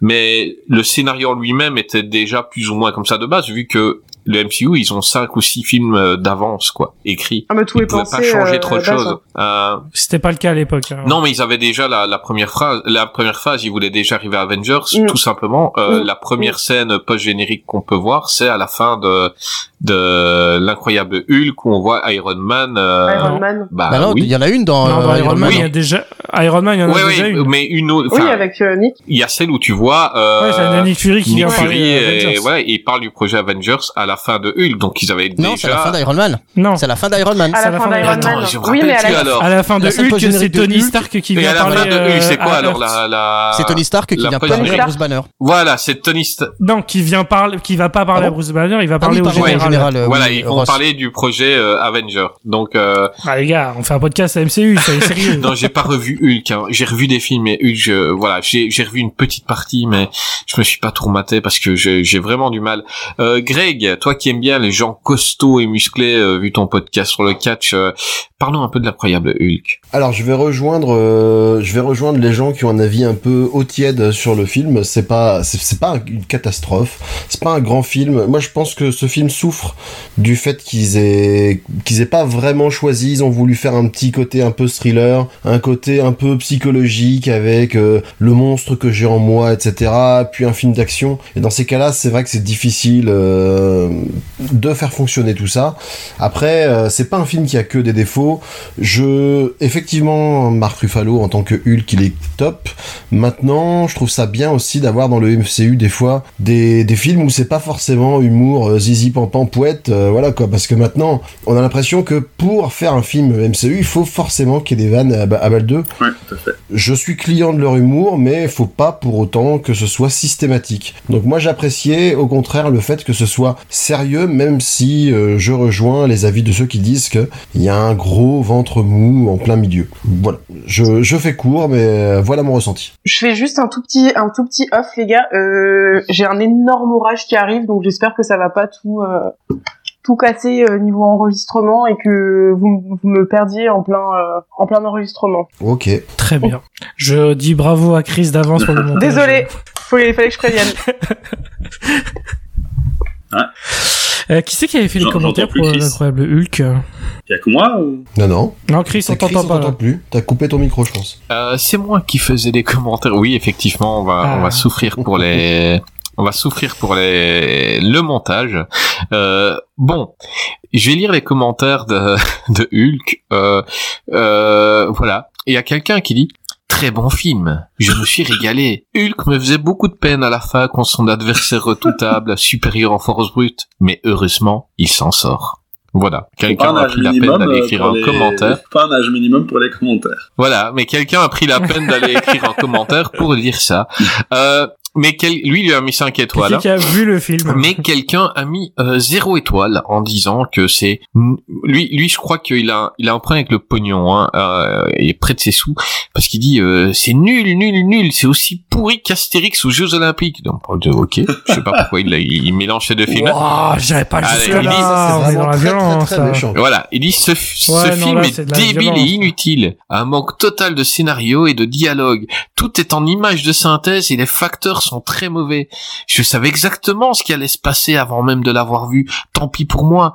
Il n'y avait que des gosses dans la salle, dégoûtés d'avoir payé pour une dope pareille. Ce genre de film est à éviter si on ne veut pas être déçu et gaspiller son fric, surtout en ce moment. En parenthèse, baisse du pouvoir d'achat, prix de l'essence.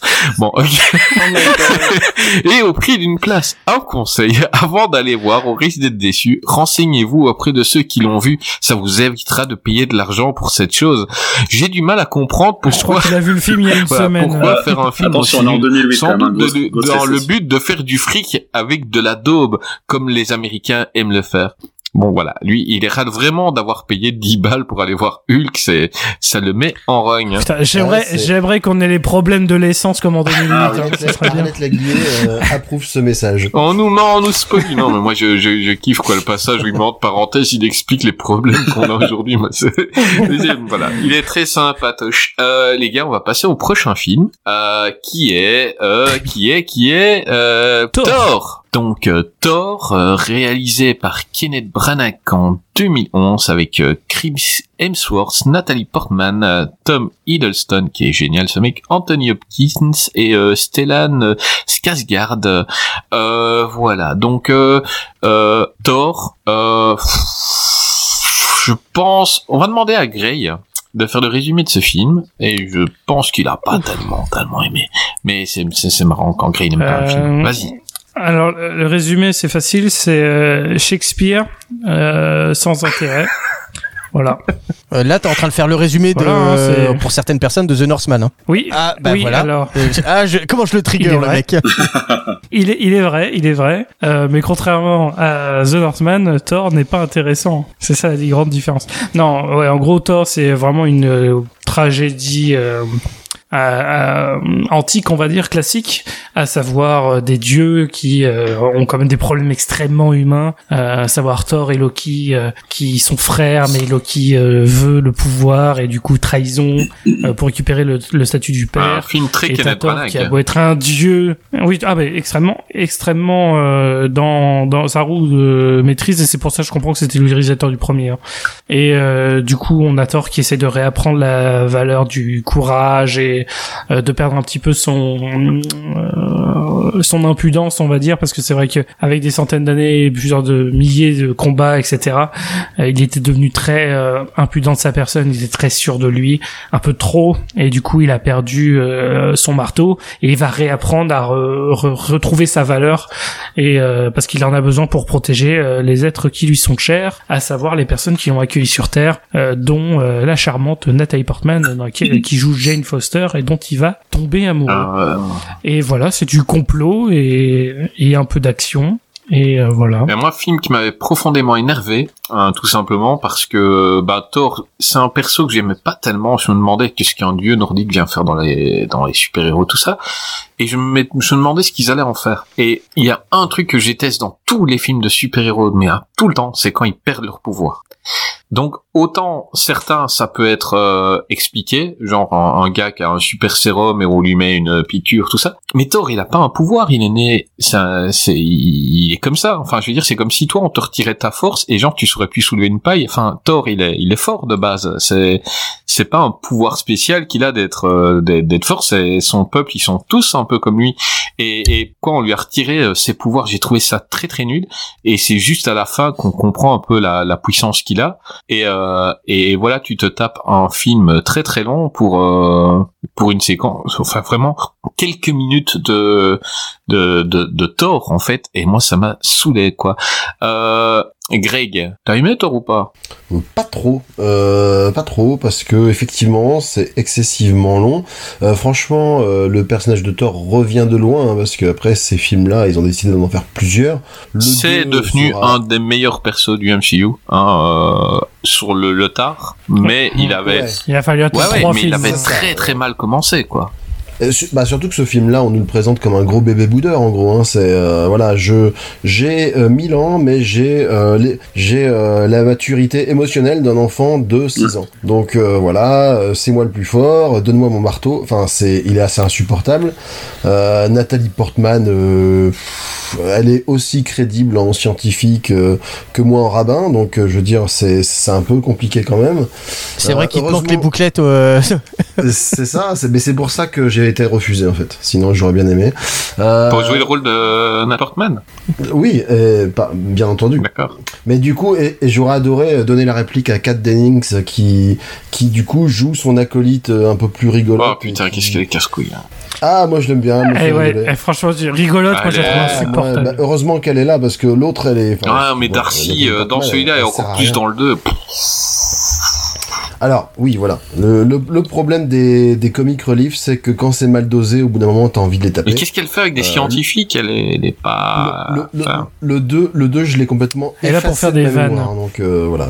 Thor 2 n'existe voilà. pas. Euh, mais sinon, heureusement qu'il y a Anthony Hopkins pour, pour ramener un petit peu de sérieux. Heureusement qu'il y a Tom Hiddleston qui ah, joue de là, son charme. Là, directement, Et... là, ça monte un niveau Tom Hiddleston. Super chouette casting, hein, encore une bah, fois. De toute façon, c'est pas pour rien qu'ils ont fait une série sur lui. C'est parce que le personnage explose à l'écran, tout de suite ça fonctionne, il a le bon mélange euh, voilà euh, de euh, bagou, enfin il est ce personnage est un petit peu cabot, tout ça, ça ça marche très bien et puis du coup par association avec Thor, il y aura des moments savoureux mais c'est quand même toujours pour moi Loki qui qui tire mais il bouffe la caméra à chaque fois qu'il est là, c'est il bouffe n'importe Voilà. quelle scène hein. et Ouais. on arrivera plus loin voilà dans une de mes scènes préférées dans le MCU, c'est la première rencontre entre lui et et Tony Stark. Je veux dire, là, t'as as deux monstres qui sont en train de parler, et mais sinon, euh, quand il y a quelqu'un d'autre, c'est en général Tom Hiddleston il est au-dessus, quoi.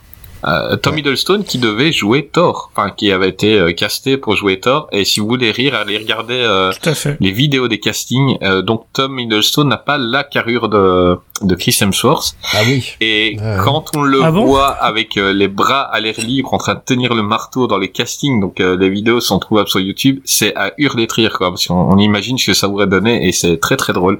Et ils ont fait, ils ont une super idée en disant, écoute, tu es plus Loki.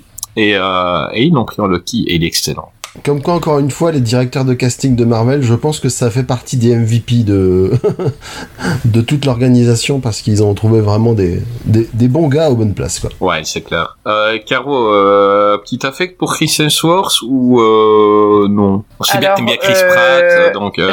Je- Non, écoute, je l'aime bien en tant que Thor. Encore une fois, ça lui colle bien la peau, mais voilà. Par contre, euh, énorme poc à, à Hi- Hiddleston que j'adore, mais vraiment, je trouve qu'en fait, c'est euh, la force de ce film et c'est la force même de l'univers de Thor, je trouve. Un peu le, le vilain petit canard. Euh, c'est juste du- marrant, c'est qu'on dirait que t'as été doublé par quelqu'un quand t'as dit Hiddleston. On dirait, on aurait plus que c'est une autre voix. Hiddleston. Mais c'est la version Et je reviens québécoise. de, je euh, reviens du de deux ans d'Australie. Hein. J'ai pris un peu l'accent euh, de Chris et euh, non, j'ai- bah pas Hiddleston du coup parce qu'il est. et voilà. Nous les Euh, pauvres gens, et non, pas non, je, je trouve que c'est, je trouve que c'est l'antagoniste euh, parfait. En fait, euh, c'est un de mes euh, super vilains entre guillemets euh, préférés. Hein, je pense dans dans tout euh, tout euh, euh, film de super héros confondu. Donc euh, ouais, c'est vraiment le point fort. J'aime beaucoup son personnage euh, qui est très bien écrit et très bien joué. C'est c'est parfait. Et Je crois que tu Buzz voulais dire quelque chose là-dessus? Ah, euh, non, pas forcément. Je réagissais à la Ah, bah, vanne sur l'accent. Mais euh, euh, Et c'est très marrant de. Pardon. Non, non, vas-y, vas-y. Non, en fait, c'est- c'est rigolo euh, que ce soit euh, Kenneth qui ait réalisé ce, ce film parce que j'ai du mal à, à moi le- l'enlever de Gilderoy Lockhart. En fait, son image, c'est pour moi c'est Gilderoy Lockhart dans, dans Harry Potter. Donc euh, c'est assez euh, c'est assez rigolo. Mais c'est vrai que du coup c'est très shakespearien euh, Thor. Donc euh, moi honnêtement je vais le défendre. Je pense J'ai- j'aime bien. Le, le premier? Non, non, mais c'est un bon réalisateur. C'est un bon réalisateur, hein, Kenneth Branagh. C'est juste que, et d'ailleurs, ça se voit que c'est lui qui a réalisé le film parce que t'as beaucoup de Dutch and Girl et tout. Enfin, en termes de réalisation, si on connaît un peu l'œuvre de Kenneth Branagh, ça se voit, Mhm. c'est de lui. Euh, mais le problème, c'est que je pense que Kenneth Branagh, il est pas fait pour des films de licence comme ça et le projet était trop gros pour lui. Et je pense que la réalisation était pas très Bah, il intéressante. suffit de voir la, la, Euh, la scène de fin, donc dans la ville, euh, tu vois personne. La ville, tu dis, tu vois que c'est un décor en carton-pâte C'est qui a été mis dans, dans un désert. Et, et, Ouais, il y a, il y a- il y a un côté très petit Ouais, projet avec ce, le premier tu n'as- c'est tu, euh, tu, tu n'as qui est pas peur pas pour les très gens intéressant, en fait quoi. parce que ben, voilà il y a, il y, a, il y a personne dans cette ville là il y a Il personne donc ils sont il y a tout qui explose il y a personne donc c'est la, la ville elle est vide et et, et le l'action elle est assez mal filmée je veux dire c'est voilà c'est pas génial génial et puis on, on se rappellera des sursis de Chris Hemsworth qui étaient teintés dans le premier euh, ils, ils lui ont fait des gros Oui. sursis blonds et quand on revoit le film voilà il ressemble plus à, une, f- à un chien euh, il a il a à côté les, les photos de chiens euh, euh, bien coiffés et tout euh, mais voilà Caro dis-moi Moi j'ai juste une question parce que je sais que c'était soit lui soit son frère aussi pour Thor. Ils avaient hésité entre les deux avec Liam et Chris. Qu'est-ce que vous pensez d'un Liam euh, en tant que Thor? Non. Euh, je pense que Liam est un trou noir à charisme, donc c'est très bien que qu'on lui ait rien donné. euh, D'accord, mieux, sympa, par contre. ça. Bah, du coup, il allait dans C'est Hunger Games, quoi. nuancée comme ça. ouais non ça Non, mais je veux bien être nuancé, mais il a été nul toute sa carrière. Il a rien fait de bien, Liam. Donc il y a rien à nuancer. Il est nul comme Ouais, acteur. voilà, il a, très il a comme principale qualité d'être beau. Euh, Voilà. Mais euh, Chris C'est Hemsworth qualité. a démontré euh, des trucs dans, peut-être pas dans celui-là, parce que là, Liam, il aurait pu jouer, euh, mais euh, dans les suivants, il a montré des trucs d'acting euh, qui étaient qui étaient vraiment pas mal et, euh, Oui. et il a vraiment évolué. On a vraiment vu l'évolution de Chris Hemsworth au, au fil des films. Euh, tu buzz, euh, t'as quelque chose à dire? Ouais, alors, je dirais pas que Chris est aussi mauvais que Liam, mais euh, c'est un acteur qui reste aussi euh, très très limité dans le jeu qu'il est capable de proposer. En fait, il est, il est très bien dans la version un peu clown du personnage shakespearien qu'ils ont fait dans le premier épisode. Donc c'est vraiment ça, ça lui colle très bien. Il est merveilleux. Euh, Il y, a, il y a un côté décalé Mais comme ça qui a ce été poussé à côté son, de à son se moquer. Mais là, il a, il a, il a un truc qui fait que il se moque de son côté beau gosse euh, régulièrement. Et tu vois, le mec que nous on va détester parce qu'il est trop parfait. Ben là, il, y a des fêlures dans au fil des films euh, qui sont drôles. On se rappellera de l'intro de Ragnarok quand il met son marteau en arrière et, et qu'il attend. euh, et puis ah désolé, il devait arriver plus tôt, des trucs comme ça. Il, il, il- est toujours un peu gauche en fait. Euh, alors ça, que euh, ça. donc ça, ça lui met un, fait un petit côté humain, alors que quand tu vois le mec, ben, euh, il est pas comme nous. On n'a pas, on mais pas que le en même train de truc décrire- génétique, tu vois. Chris, ce que tu es en train de décrire, c'est juste l'écriture du scénario. Là, ce qu'il est en train de dire, c'est uniquement le jeu de Chris Hemsworth. Non, parce que justement, Hemsworth, ça se joue. bon. Non, ça, ça joue euh, parce qu'il y a des acteurs qui ont essayé de jouer contre ça et ça a pas collé euh, contre le. Ils, ils, ouais, ils sont, ils sont beaux et tout ça et ça collait pas. Et euh, Chris Hemsworth, ça match. Euh, euh, et, et, et même toi en tant que mec, eh ben t'as envie d'être son pote, alors que dans la vraie vie, t'as pas envie d'être pote avec un mec comme ça. Va boire un verre avec lui. Il y Ah a non. personne qui va te Ah voir. si, moi je veux bien. Euh, non, il a, il a un truc The Rock, hyper oui, mais pas lui. il a un truc hyper sympatoche dans dans sa façon de jouer. Voilà, moi je trouve, je, je me dis, je- j'irais bien boire un, un- un verre avec. Il, il est il est humain le mec. Euh, Vas-y, En fait, tu buzzes. On a parlé de, de Mark Ruffalo tout à l'heure. En fait, c'est un peu le même profil. Il a une force comique, même physiquement. Je veux dire, il est capable de jouer euh, un, un rôle comique qui contraste effectivement avec son physique euh, de rêve, hein, disons-le.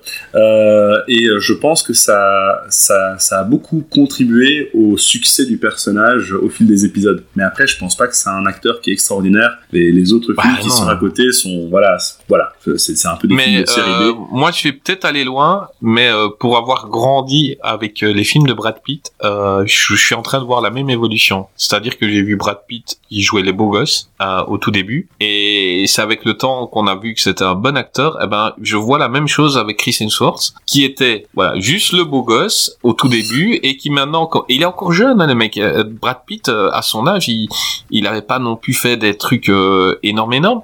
Euh, euh, quelques-uns, mais pas énorme, énorme. Et, euh, et voilà, je vois une évolution et je me dis que s'il continue comme ça, ça peut être le prochain Brad Pitt. Quoi. Alors, euh, je pense que tu es Je vais loin, optimiste hein, parce que- et, et- et je non, mais je suis optimiste parce que je- tu aies raison. J'adore Brad Pitt, hein, c'est un de mes acteurs Ah, mais- préférés vraiment, mais et c'est Brad un Pitt des est meilleurs un acteurs. acteur. Brad Pitt Mais, euh, mais j'ai vu Brad Pitt dans Thelma et Louise, j'ai j'ai vu Brad Pitt dans, dans des films au tout début où il jouait juste euh, la caution. Légende d'automne. Ouais, mais il jouait la, la caution euh, beau gosse. il jouait le mec.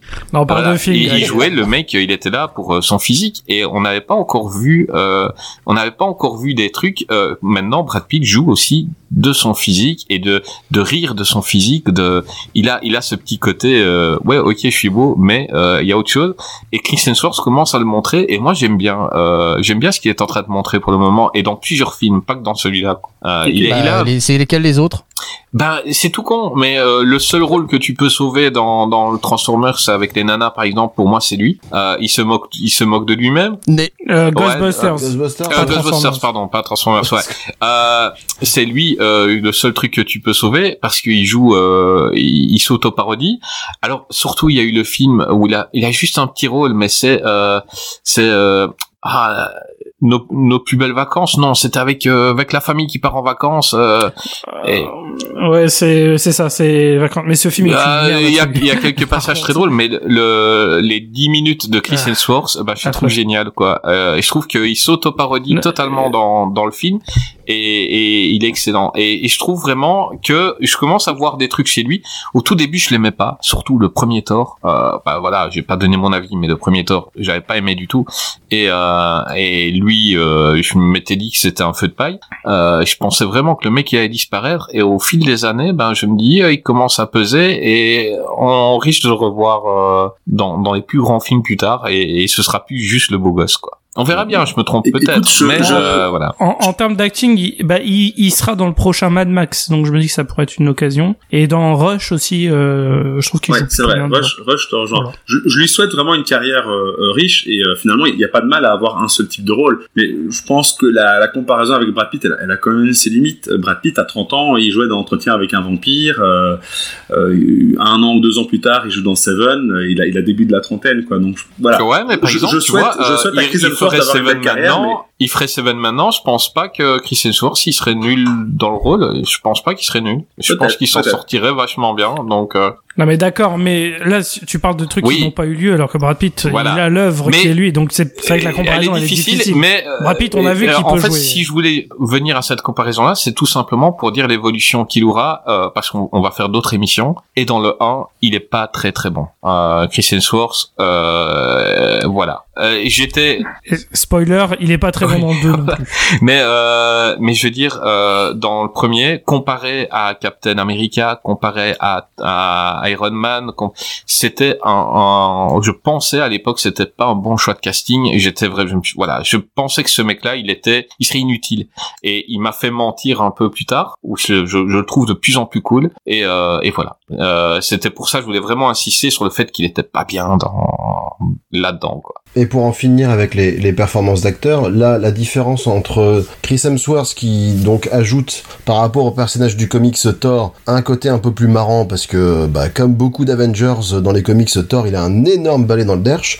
Euh, Loki de son côté, il apporte, enfin en tout cas Tom Hiddleston, il ajoute un truc qui n'était pas prévu au scénario, c'est son charme en fait. Clairement. C'est qu'il a le côté dans dans le dans les comics, c'est juste un être retors qui fait des tours pendables. Alors de temps en temps, il est un petit peu marrant tout ça, mais par contre, il est complètement dénué de charme. Alors que Tom Hiddleston, tu le vois, un petit sourire en coin, euh, t'as envie de lui donner, il demande le Tesseract, tu lui donnes quoi.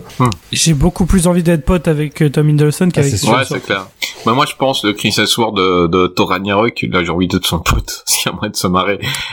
Là on est d'accord, mais c'est pas le même, Voilà. c'est pas le même non, non, je parle de. Thor plus tard. Je parle pas de Thor dans celui-là. Celui-là, j'ai envie de lui mettre des baffes. Je le trouve, voilà, Ouais. je le trouve euh, ni charismatique, ni drôle, ni voilà, il est juste, euh, juste baraque, quoi. Et, et juste euh, deux minutes, on en a pas parlé. euh, Nathalie Portman transparente globalement. Ah, si j'ai dit Voilà. qu'elle était vraiment nulle. Non mais j'ai, oui, non mais voilà, j'aime bien l'actrice, mais ouais, dans c'est juste celle qui est toute transparente, chauffée euh, par le, le grand blond qui est apparu, quoi, pendant tout le film. Ce qui est normal, on va pas se mentir. Hein, même moi qui suis pas homosexuel, quand je vois Chris Hemsworth torse nu, je fais bon bah oui, c'est c'est un bœuf. Alors, hein. alors, ce qui est très rigolo, c'est qu'on avait vu euh, Nathalie Portman en promo. Je crois que c'était chez Hélène DeGeneres où elle avait euh, parlé un petit peu de justement du film. Elle devait parler du film et le premier truc dont elle avait parlé, c'était le torse de Chris Hemsworth en rigolant comme une adolescente. Et je me dis que finalement, son jeu dans le film, c'est peut-être juste ce qu'elle ressentait. C'est elle est tombée devant un gars, elle fait oh putain. Et on peut comprendre à la limite, hein, mais, mais c'était. Ah ouais, Attention, cette comme- émission est en train de virer gay là. On va faire le, on va faire le. Non, ouais, mais t'as un attends. mon- non mais t'as un monstre pareil. On va, on- on va faire une vanne que, que je savais pas comment la mettre, mais on est rentré dans le YMCU. Euh, pardon. Euh... Oh là là là Oh non, non, là elle était, elle, elle était bonne à vous, avouer. Euh, T-Buzz. Tu voulais- Ouais, je, je propose donc euh, qu'on laisse cette blague derrière nous. Et euh, et du coup euh, alors moi je vais je vais un peu descendre un peu beaucoup descendre le film. C'est que, attendez, c'est- c'est- pour rappel aux spectateurs, c'est dommage qui parce nous- que c'est lui qui avait sauvé Hulk. Je rigole. Vas-y, continue. Alors, mais justement, je m'explique, je m'explique. En fait, euh, le problème, c'est que, on, l'a dit, hein, moi, Kenneth Branagh, ben, il est très bien pour faire Hamlet, il est pas très très bien pour faire euh, Thor, et c'est dommage parce que cette vision shakespearienne euh, de Thor, moi, finalement, le- l'idée, elle me plaisait. Mais tout d'abord, il y a un vrai problème de d'établissement de contexte. Euh, on voit rien de Asgard, tout comme on voit rien de la petite ville. Euh, vous m'entendez? Ouais, ouais, on t'entend. On, on Oui, voit oui, tes paroles. J'ai un souci. Ok, d'accord. Chez moi, ça. Désolé, chez moi, ça avait bugué. Euh, ok, donc, non, t'en fais pas le montage. Je sais bien que je vais passer la semaine. T'inquiète dans pas. lequel- Il y a un décalage, je pense. Il y a un vrai décalage. Je vais essayer de. Deux petites secondes. Ah, et c'est Greg qu'on a perdu. Parce que là, vous m'entendez. Je suis barre, les gars. Et Greg est de retour. Et on t'entend, on t'entend, euh, tu buzz, oui.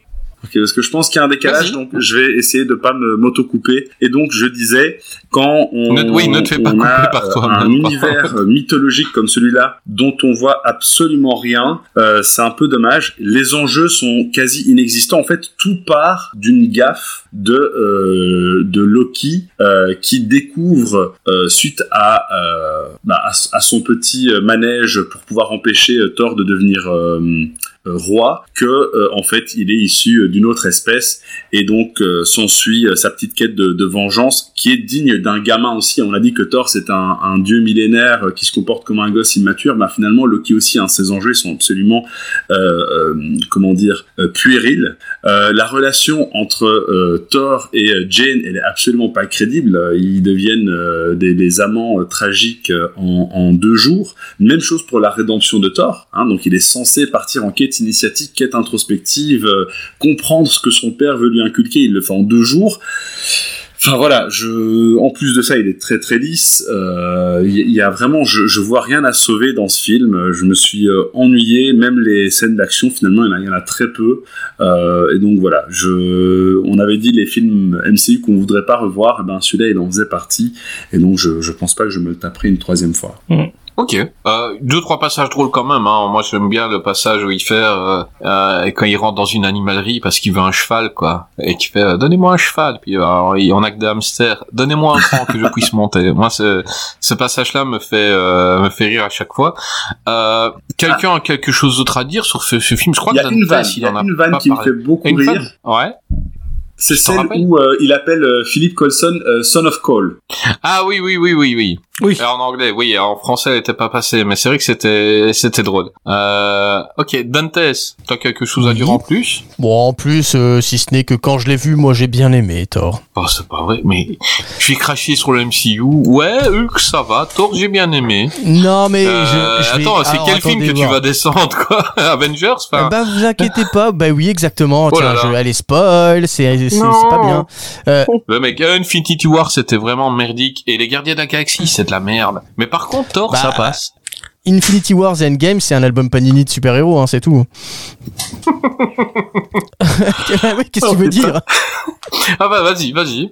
Non, mais Thor, après, alors, euh, non, je vais pas forcément, je vais pas le défendre. Quand je l'ai vu, j'ai bien aimé ce film, j'ai bien aimé. Après, la volonté de Kenneth Branagh était de euh, de faire une saga nordique. Bon, c'est pas forcément réussi, mais ça changeait du film de super-héros avec bah, de l'héroïsme à fond. Ça change.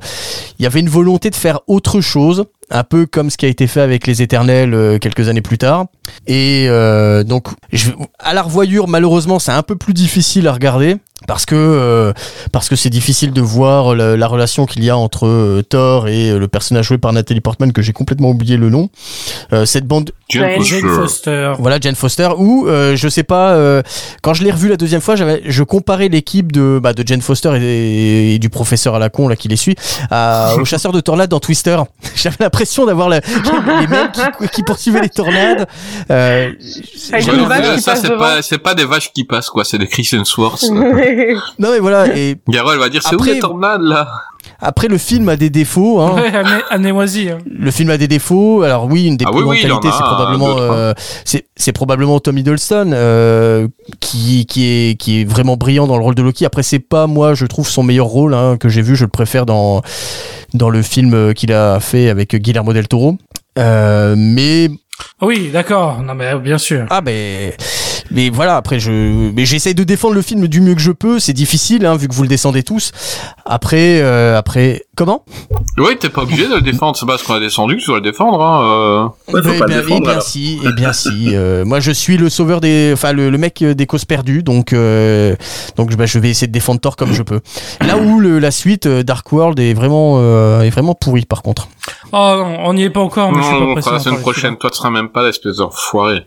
Eh bah oui, bah je me barre avant la fin, avant de pas, avant de dire vraiment du mal du MCU pour de vrai. Ouais. Euh, donc voilà, non, j'ai rien d'autre à dire, rien de plus. Hein, euh, c'est pas, c'est pas GG.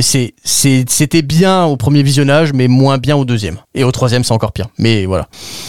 Très bien. Bah écoute, On n'a pas eu du tout de retour de, de Lynn euh, sur Thor, je crois. Caro, t'as des retours, Euh, t'as des choses euh, à dire ouais, sur ce non, grand film? En fait, moi, je vais, je vais le défendre parce que ce que je trouve euh, intéressant, l'axe que je trouve intéressant, c'est que on parle quand même de de dieux, euh, de deux euh, de, de, dieux en fait, euh, qui ont des problèmes d'humains. En fait, finalement, euh, euh, tu vois, c'est quand même un mec euh, qui qui est euh, un peu lidé par son ego euh, et qui va euh, qui va alors qu'on alors que son père lui a prévenu de ne pas défoncer euh, euh, le royaume de Jotunheim, si je dis pas de bêtises, il y va quand même parce Jotunheim. Jotunheim, ouais, tout à fait. Jotunheim. Euh, il y va quand même parce que euh, il veut montrer que c'est lui euh, le grand, c'est lui le roi, etc. Euh, c'est clairement un, c'est clairement un, un, un problème d'ego. Et, euh, et finalement, Loki, c'est pareil. C'est, euh, c'est quoi? C'est de la jalousie euh, pour pour son frère. Pourquoi Odin euh, l'aimerait euh, potentiellement moins, etc. Il veut prouver quelque chose à son père. Et finalement, c'est des problèmes, encore une fois, bah, qui pourraient arriver euh, au commun des mortels. Donc moi, je trouve, moi, je trouve que c'est super intéressant et que pour le coup, c'est assez bien mis, bien mis en scène. En fait, euh, c'est ça qui m'a vachement plu moi. Donc voilà, je peux pas le terminer, Thor, c'est pas, c'est pas possible. Et si je peux ajouter quelque chose, juste un petit truc, euh, vous crachez sur le film, mais si euh, dans le film il y a euh, Tom Hiddleston que vous euh, défendez tous, c'est uniquement et simplement parce que ce premier film a été réalisé par Kenneth Branagh. S'il n'y avait pas eu Kenneth Branagh, il y a de fortes chances que Tom Hiddleston n'y soit pas. Ah, parce, bah que, euh, parce que Tom Hiddleston fait partie de la, Royal, de la Shakespeare Royal euh, Society, Mmh. enfin le, les acteurs euh, shakespeariens. Kenneth Branagh est aussi sociétaire de cette, euh, de cette société. Et donc il a, il a fait justement jouer Tom Hiddleston parce qu'ils étaient proches et qu'ils se connaissaient déjà. Attends, euh, il y, a, il y a un truc de fou, euh, c'est que pour son rôle à lui, les deux premiers euh, qui étaient castés, donc il y a eu Jim Carrey, euh, Jim Carrey pour faire Loki. Mais c'est normal, Et, avec et le masque. Josh, Josh il a fait quoi. Loki, ouais, il a fait Loki. Et Josh Hartnett, euh, l'invisible Josh. Oh putain, ce trou noir Ouais. à charisme aussi. Euh, c'est fou. Euh, je pense que tu buzz a quelque chose à dire. Ouais, mais c'est intéressant ce que dit euh, Caro parce qu'effectivement, c'est, c'est, euh, ce sont des divinités qui euh, ont des problèmes d'humains et c'est un peu le reproche, c'est que les problèmes, en fait, de mon point de vue en tout cas, ne sont pas euh, crédibles parce que ce sont des gens qui ont vécu trop longtemps pour pouvoir euh, être aussi euh, puérils. Et on a parlé tout à l'heure de The Eternals, justement, où on a aussi des êtres divins. Et là, justement, je trouve les enjeux et les questionnements intérieurs de ces, euh, de ces personnages beaucoup plus crédibles. Euh, et c'est une bonne chose. Ça veut dire que finalement le, le MCU a un peu appris euh, de ses expériences passées. Mais, mais effectivement, c'est un enjeu du film. Et c'est moi, c'est vraiment son exécution euh, que, que je regrette. Ouais, sûrement. Est-ce qu'on peut encore parler de Dieu?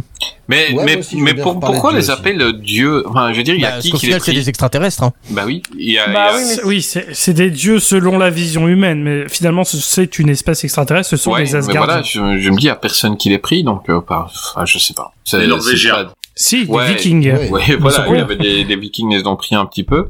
Euh, et qui faisait Ouais. les commentaires sur Thor C'était moi. Eh, Tu as t'as lire de- quelque chose, vas-y, vas-y. Ouais, eh ben, pour revenir sur les mythologies, euh, oui, effectivement, ils sont, euh, ils ont des caractères très humains et des fois très relous. Mais euh, si tu prends euh, la plupart des religions polythéistes, la mythologie grecque, c'est que des gros bébés aussi ou des mecs qui se vexent parce que euh, Athéna elle transforme Ça, une vrai. en araignée parce qu'elle, euh, parce qu'elle euh, tisse mieux qu'elle. Apollon trans, euh, met un, des oreilles d'âne au roi Midas parce qu'il l'a pas fait gagner un concours de musique. Enfin, ils sont très puérils et je pense que c'est, c'est inhérent au, Mais le nombre de fois où Zeus s'est transformé en animaux pour baiser des Et humains. par exemple, Putain, voilà, j'aimerais trop être un on- dieu, là, maintenant, tout de suite, et faire ça, tu vois. Là, Dantes, Et Greg, pareil. après BFM, À te transformer en tu- bœuf euh, là, Dantes, on lui met des cornes parce qu'on sait pas où est Gravelax. Euh, bon.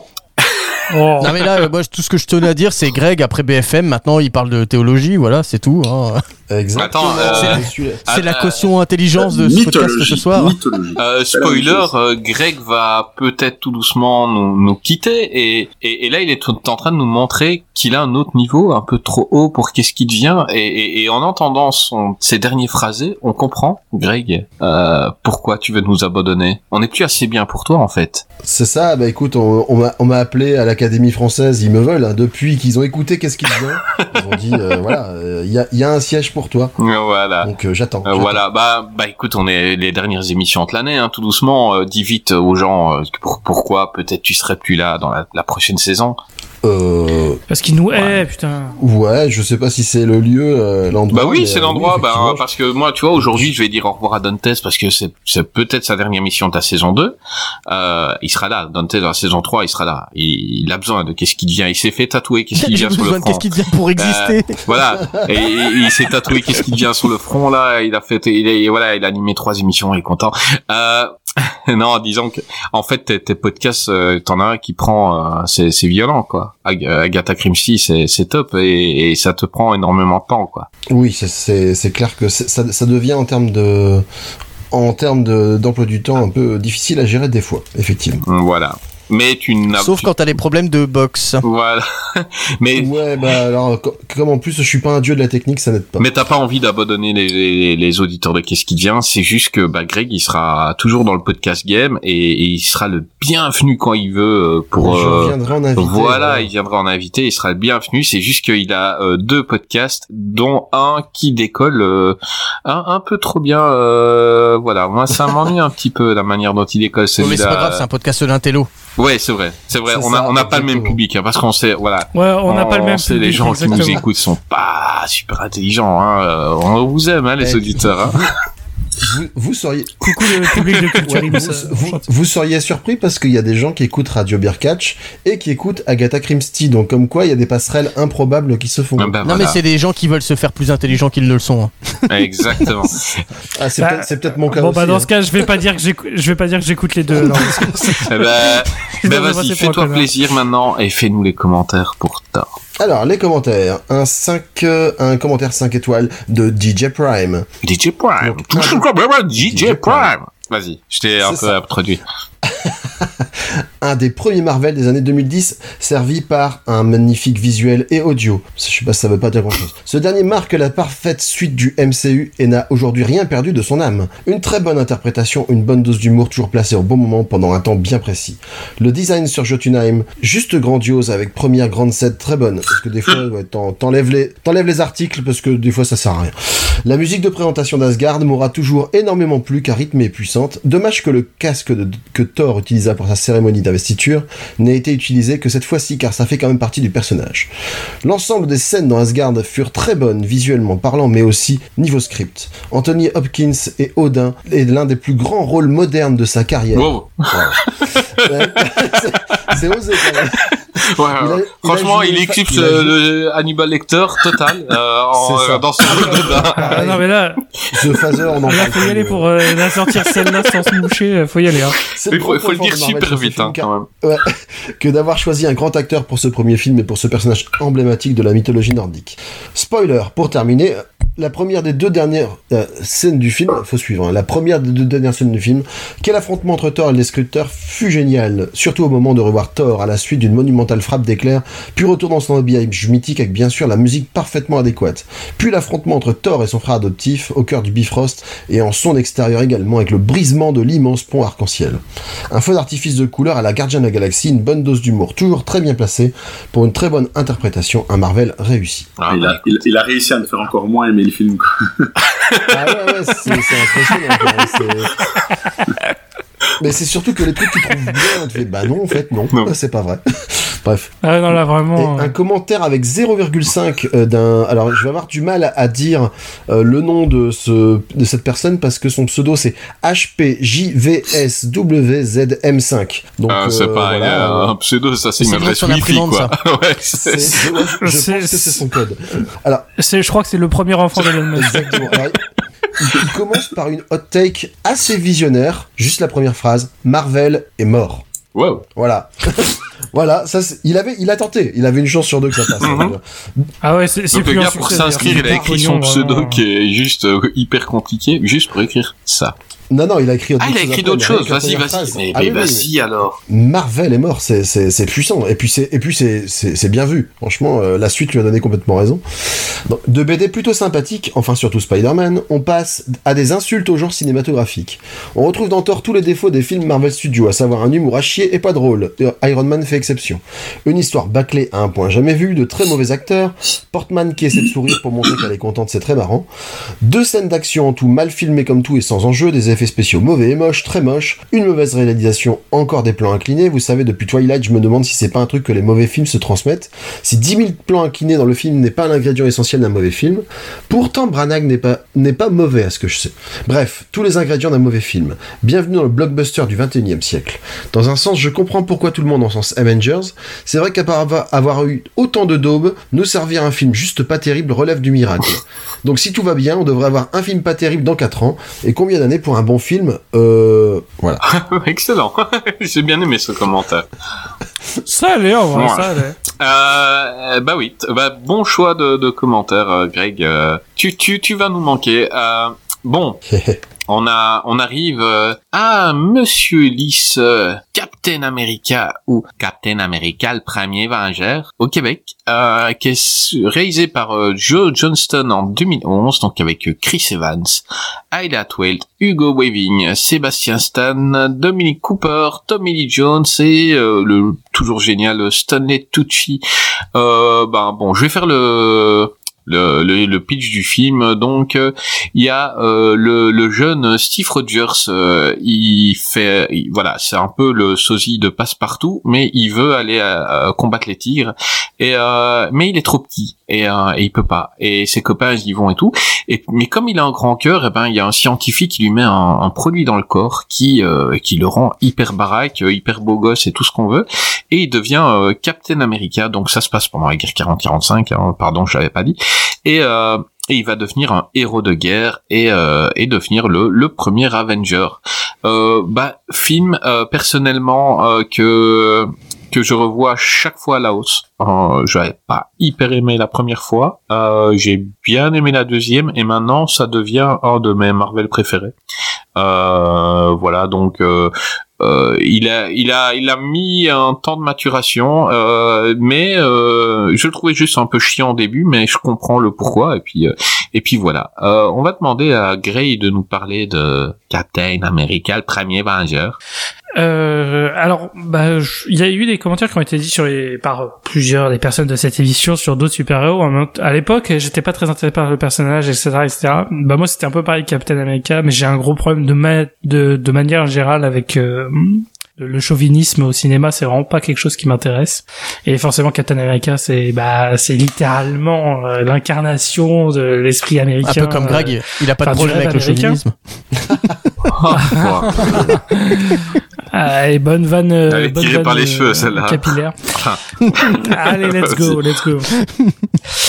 Euh, mais du coup, ouais, donc moi, Captain America, c'était vraiment pas un truc qui m'a intéressé. Et finalement, j'ai trouvé le film plutôt sympathique. Euh, alors, il a rien de remarquable. Et le problème de Captain America, c'est que Captain America 2, lui, est supérieur pour moi en tout point. Euh, donc, du coup, euh, quand je regarde les films Captain America, je, je ne regarde plus le premier. Je regarde que le 2 et le 3. Et encore le 3, euh, bon, pas forcément, mais surtout le 2. Euh, mais le premier a cet avantage d'avoir le, le côté film d'époque qui est plutôt bien fait. Et là où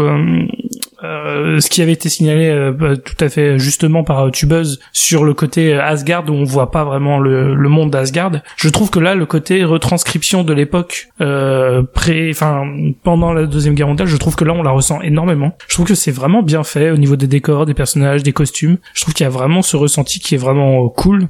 Donc euh, il y a il y a ce charme qui fait que j'aime beaucoup et euh, je sais qu'on parle de Robert Downey Jr. dans le rôle d'Iron Man, mais pour moi le meilleur casting du MCU c'est Chris Evans en Captain America. Euh, vraiment, euh, je, je trouve ça euh, plutôt couillu de la part de, de Marvel d'avoir accepté de, de le reprendre alors que, à ce moment-là Chris Evans il ressortait euh, euh, bah le dernier truc de super-héros auquel on l'avait associé c'était euh, euh, Les c'était les Quatre quatre Et fantastiques. il était pas bon. Euh, il voilà, était pas bon dans les euh, 4 fantastiques. Hein. Ah, ah Euh, bon je veux dire, euh, ah bon les quatre le fantastiques mec il deux, était censé avoir été dans l'espace et tout, il était con comme la lune quoi. Et c'était quoi une supernova euh, et Ouais, non, what non, mais c'était à chier. C'est un ado qu'on dans l'espace Ouais, non, non, mais euh, c'est à chier. Enfin, c'est vraiment il est, il est à chier quoi. Et donc euh, du coup non, je, je trouvais ça que niveau casting c'était vraiment très bon. Euh, je, je trouve ça dommage qu'on n'ait pas eu plus de crâne rouge dans le MCU euh, parce que je trouve qu'Hugo Weaving faisait très très bien le boulot aussi. Euh, Sebastian Stan, là il a un rôle très secondaire. C'est vraiment à partir des, du 2 qui va se présenter, on va dire. Donc euh, non, non, il y a plein. Je trouve qu'il y a plein de bonnes choses et je trouve qu'il fait pas les mêmes erreurs que Thor. Euh, il est pas remarquable et euh, voilà, le 2 est tellement mieux que du coup je regarde que le 2 maintenant. Mais il fait pas les mêmes erreurs Ah. que le premier Thor et du coup celui-là, je je j'ai pas un avis négatif contre celui-ci. Voilà, voilà. Bah écoute, euh, très bon avis. Euh, on va demander à Caro euh, ce qu'elle pense de ce film. Alors, euh, moi j'aime beaucoup ce, côté euh, historique euh, dans le dans le film. C'est très bien lié à, à l'histoire de l'Amérique et du et du monde finalement. Donc euh, ça c'est cool. Euh, L'évolution aussi de bah, de Chris Evans dedans, je trouve ça juste un petit peu euh, euh, avant qu'il se qu'il reçoive le fameux produit et qu'il se transforme en, en Captain America. Je trouve que vi- visuellement, il, enfin, c'est fait exprès. Hein, il est ridicule, mais euh, je trouve que c'est un peu trop poussé. On dirait qu'il fait un mètre euh, un mètre trente et et voilà. Je trouve que c'est un petit peu c'est un petit peu bizarre en fait. Ouais, on dirait un peu le présentateur de Culture Ims, tu vois, il ressemblait euh, Non, mais- physiquement. Euh, euh, je suis bien qu'il nous écoute. Hein. Flo, t'embrasse. Vas-y, continue. Non, non, mais c'est juste qu'en fait, je pense qu'ils ont un petit peu, un petit peu trop forcé sur les effets et sur le, le contre-plongé euh, pour le rendre minuscule. Donc c'est un petit peu bizarre. Ce qui fait du coup que le, le moment entre le moment où il est, euh, où, euh, bah avant, après, euh, il y a un, enfin il y a un, il y a un monde quoi. Donc, euh, donc voilà. Après, euh, je tends à évoluer euh, sur ma vision des choses par rapport à Captain America que je trouve, en fait, on va tous le dire, il est, il est très, très, très lisse. Euh, mais dans le sens où il est, il est, il est trop coincé en fait. Mais finalement, on va le défendre parce que voilà, il se retrouve, il naît, il naît à un siècle, il repart, euh, enfin, il renaît un- dans un autre siècle, tout a changé, etc. Donc effectivement, ça doit pas être Mais c'est facile un pour lui. militaire. C'est un militaire. Un militaire se Aussi. doit d'être lisse. Il doit pas exister. Il doit Ouais. exister de, que de par un ordre, en, en gros. Et il doit, son avis, on, on s'en tape. Euh, donc le gars, il doit, il doit faire les ordres normalement. Et ben, il est moins lisse pendant dans l'évolution de son personnage. Il Ah non, commence mais assez lisse, mais voilà quoi. Mm. Mais c'est pour ça que je trouve que, que son, son, le développement de, de son personnage est vraiment vraiment très cool euh, à travers euh, à travers toutes les tout- toutes les phases finalement. Donc euh, donc voilà, c'est pas mon c'est pas mon Marvel préféré, mais euh, mais j'aime bien. Enfin c'est c'est cool, c'est cool. Ouais, c'est clair. Bah, il, il, il est sympa, euh, vraiment. Par... Enfin, moi perso, je l'ai dit tout à l'heure, c'était vraiment le super-héros que j'aimais le moins. Il y avait un dessin animé euh, dans les années 80 et et, et c'était vraiment euh, le gars qui arrivait. Il y avait chaque fois des enfants qui se battaient contre un méchant, puis il arrivait. Je suis Captain America, je vais vous sauver. Et c'était vraiment euh, Mister Perfect. euh, euh, voilà, il avait il avait aucune fêlure, il avait, il avait rien du tout. C'était et eh ben le film, il voilà, il m'a surpris euh, parce que oui, comme l'a dit Grace, c'est un putain de choix de casting aussi, quoi. Le mec, euh, ouais, il est, il est, il est trop bien. Euh, tu buzz. Euh, alors moi, je, enfin, c'est pas mon film préféré. Euh, dans comme comme Grey, hein, j'ai beaucoup plus d'affection pour The Winter Soldier, mais j'ai quand même beaucoup d'affection pour ce film. Et en fait, c'est aussi lié au fait que tout au long de, du, des trois phases du MCU, je pense franchement que mon personnage préféré du MCU, c'est Captain America. C'est en grande partie dû à Chris Evans. C'est même chose. Hein, euh, il a joué dans des films quand même franchement nazes avant d'être casté pour ce film. Vous avez Bah, on parlé a des Quatre chacun, Fantastiques. voilà, mais on a chacun nos persos préférés, tu vois. Euh, euh, Dantes et Darcy, tu vois. Euh, toi, voilà, t'as, Captain America. Je trouve que ton, c'est, euh, choix il est pas mal. Euh, C'est euh, Kat Jennings euh, dans les torrents.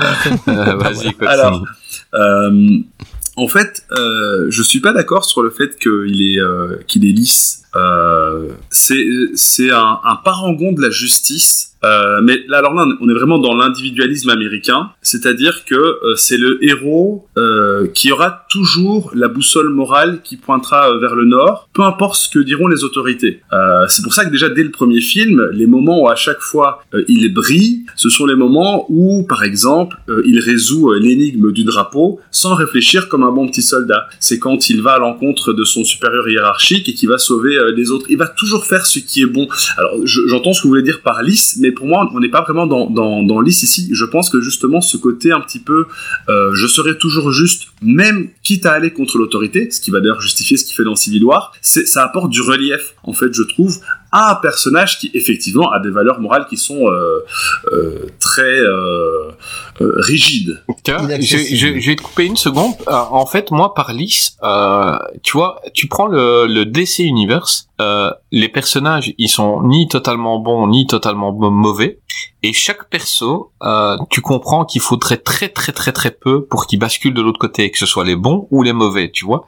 Je veux dire, ils ont tous une part d'ombre qui est bien visible, et tu te dis, il se passerait une couille et le mec il devient méchant, quoi, tu vois. Ouais, ouais, là- Et à quand tu prends le Captain America, tu te dis le mec jamais il pourrait être méchant. Je veux dire le mec il est euh, à il, il est totalement dans le côté du bien mais il est totalement euh, propre. Il est et, et, c'est un peu ça moi qui me gênait un peu qui me gênait hein, euh, au tout début euh, parce que l'évolution euh, du perso est juste excellente et ça devient un des meilleurs personnages du MCU. D'ailleurs il, il termine euh, la- les grosses premières phases du MCU sur Captain America qui a réussi son rêve quoi. Euh, il danse euh, il danse avec l'agent Carter et donc c'est c'est vraiment que c'était le perso pour eux le plus important et ils l'ont bien fait quoi. Oui, mais moi je trouve que ça fait vraiment la force du personnage. C'est ça aussi qui, qui fait que euh, qu'on a envie de le suivre. En fait, euh, je vais je vais euh, extrapoler, je vais aller sur Infinity War juste pour prendre une scène. Je trouve que c'est une de mes scènes préférées du MCU.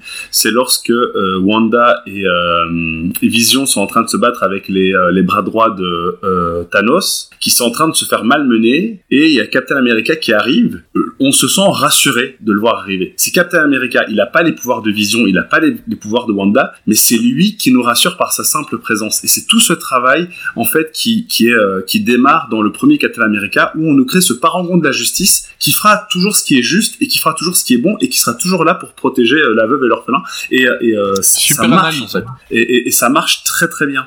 Euh, L'autre chose que j'aime bien, on a fait la comparaison avec euh, Thor, effectivement, en fait, il fait bien tout ce que Thor fait mal. Tout d'abord, il prend le temps de nous présenter son personnage. Son, son cheminement, il prend du temps. Sa relation, elle prend du temps à se construire. Et d'ailleurs, elle, elle aboutit même pas, elle, elle est tragique. On est vraiment dans un, dans un schéma très tragique dans la manière dont la relation euh, se construit ici. Et vraiment, c'est très amer, cette fin où euh, ils vont finir leur vie euh, séparés l'un de l'autre sans avoir pu justement faire cette danse. C'est absolument tragique. Et bon, le, le seul truc moi qui me fait toujours un petit peu grincer, mais ça n'a rien à faire, c'est c'est personnel. Les, les, les accents euh, bidons, moi j'ai du mal. Alors, on a de la chance ici, on a Hugo Weaving qui gère ça relativement bien. Euh, mais moi, les, les Américains qui font des accents bidons et qui parlent euh, anglais tout le film, c'est un problème. Heureusement, ça a tendance à évoluer aujourd'hui à, à Hollywood, mais c'est un problème. Mais par exemple, dans, dans euh, allez dans la, la veuve. Euh, euh, dans Black Widow, le film, euh, j'ai beaucoup d'affection euh, pour l'acteur qui joue euh, son père, mais cet accent à coucher dehors, c'est juste, moi, j'a- j'arrive pas, ça me sort complètement du film. Heureusement, Hugo Weaving Ah, ne- ne verse pas dans la caricature parles à en- ce point-là. Voilà, tu Euh, parles de mais la voilà. VO, on a énormément de monde ici qui l'ont écouté en français, et je- j'en profite vraiment pour rebondir et vite poser une question à, à tout le monde ici. Euh, Est-ce que le est-ce que les VF de Marvel vous plaisent? Parce que moi, je trouve qu'il y a certaines VF qui sont vraiment très, très, très, très, très, très bonnes. Euh, on va parler de celle d'Iron Man, qui est, qui est juste géniale, et Ouais. quelques autres sont vraiment pas mal. Donc, En, fait- en fait, c'est jamais des problèmes de voix. Moi, je trouve que les VF sont globalement très très très bonnes. Euh, moi, j'ai des problèmes de traduction, euh, par contre, où des fois, t'as des phrases qui ont été traduites en version française, et je trouve que ça perd énormément de sa de, de Mhm. saveur par rapport au truc original. Mais par contre, les Ouais, voix, le- je trouve que globalement, la VF le, le MCU est très très bonne. hein. La VF de Chris Evans c'est génial, la VF. Ouais, le- le MCU en VF et en VO c'est génial, mais je conseille quand même en VO parce que au niveau des traductions, des fois il y a des vannes en VF qui passent beaucoup moins bien. Euh, Il y a des vannes qui ont pas autant de sens. Je pense beaucoup à hum, au Gardien de la Galaxie. Je crois qu'il y a une blague que j'avais, je sais plus laquelle là Il y tout en de a suite. plein, mais- ouais, Gardien de la il y avait une Galaxie, blague qu'ils avaient fait en euh, VF ouais. qui avait, ouais, non mais ils, ils avaient fait une blague en VF qui avait pas de sens dans le contexte, euh, parce que ça a été traduite alors qu'en VO ça marchait et du coup je fais ah c'est, ça c'est moins Enfin, bien machin. Mais par contre les, les qualités des acteurs, de comédiens de doublage, très très bon choix de casting. Enfin, ce spoilé, côté-là. mais on va peut-être recevoir euh, un petit quart d'heure euh, dans les émissions suivantes. euh, Quelqu'un qui est un personnage Marvel et qui, qui double un personnage Marvel. Donc, euh, euh, je ne vous en dis pas plus maintenant, mais voilà, on va peut-être parler avec un, un personnage Marvel dans Qu'est-ce qui devient euh, bientôt. Euh, Dantes, toi qui as défendu Oui. Thor et qui as défendu euh, euh, Hulk, euh, Captain America, tu vas pas dire du mal. Euh, bah si. L'enfoiré, mais il nous exprès, c'est pas possible. Attends, j'ai quand même une ligne de conduite. Je suis quand même cette cette boussole morale du podcast. À un moment donné, je... Tu te Non, trompes, réellement, tu te alors, trompes. Mec, c'est l'anti-Captain America, il C'est va l'anti- toujours indiquer le C'est sud. ça, lui, l'anti-Captain America. euh, non, non, non. Non, alors, lui, lui, il veut euh, Captain Francia, lui.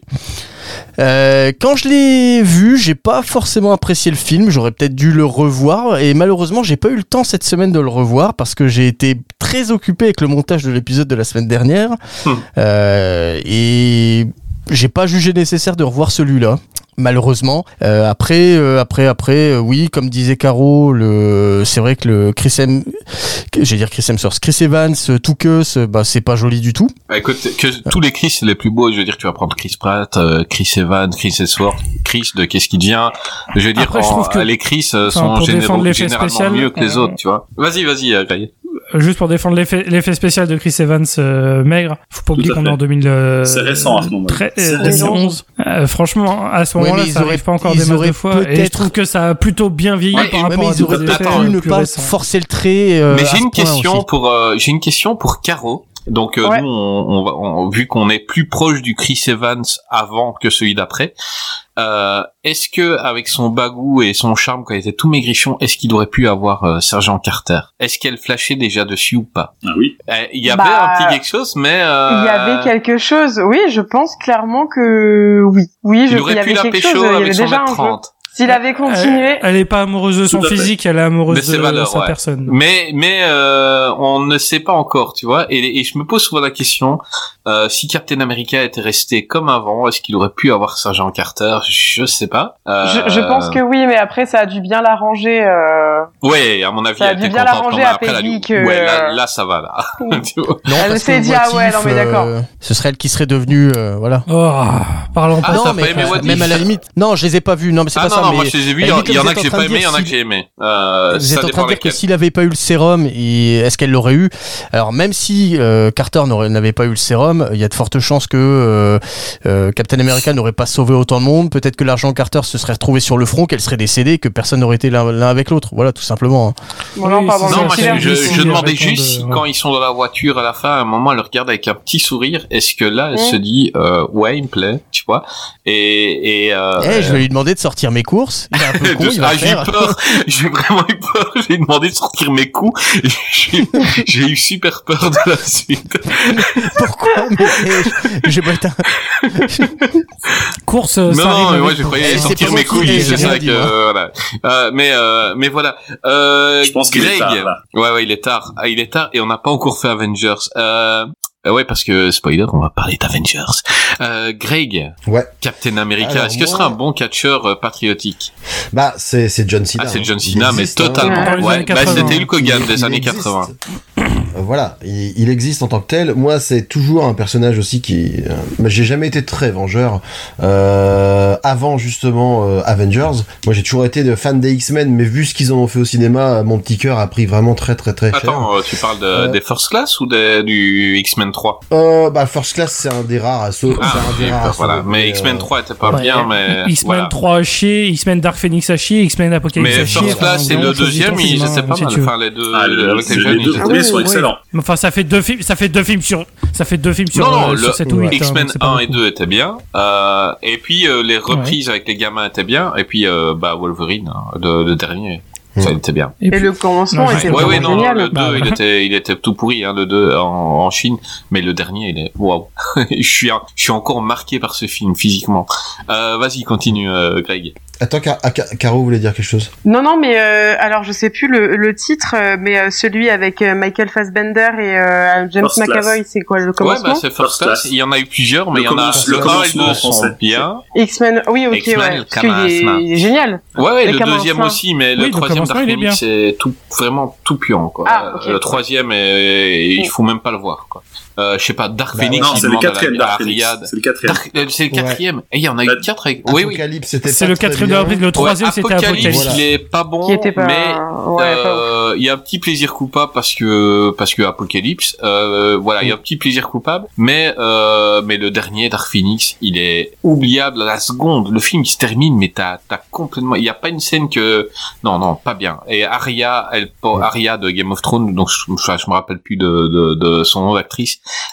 elle ne pourra jamais porter un film. Arrêtez de lui donner des films à porter, c'est impossible. c'est- Et puis c'est Ah, surtout que c'est pas Aria, c'est Sophie Turner qui C'est fait Sansa. euh, l'autre. Ouais, c'est Sansa. pardon. Euh, mais Sophie Turner, ouais, elle, elle pourra pas. Euh, elle, est- ils ont essayé de lui donner, mais non, c'est impossible, impossible. Euh, Si- c'est- peux- c'est- c'est pas bien. Si je peux me permettre une chose, euh, l'avantage de- des X-Men et, les deux premiers en particulier, et c'est un petit peu ce qui m'embête avec le MCU, alors que j'aime beaucoup, hein, comme je l'ai déjà dit, c'est que les deux premiers films X-Men euh, abordent vraiment un, un propos cohérent, euh, repris de la BD, et ne se limitent pas à des, à des gimmicks, euh, donc euh, que ce soit le comic relief, etc.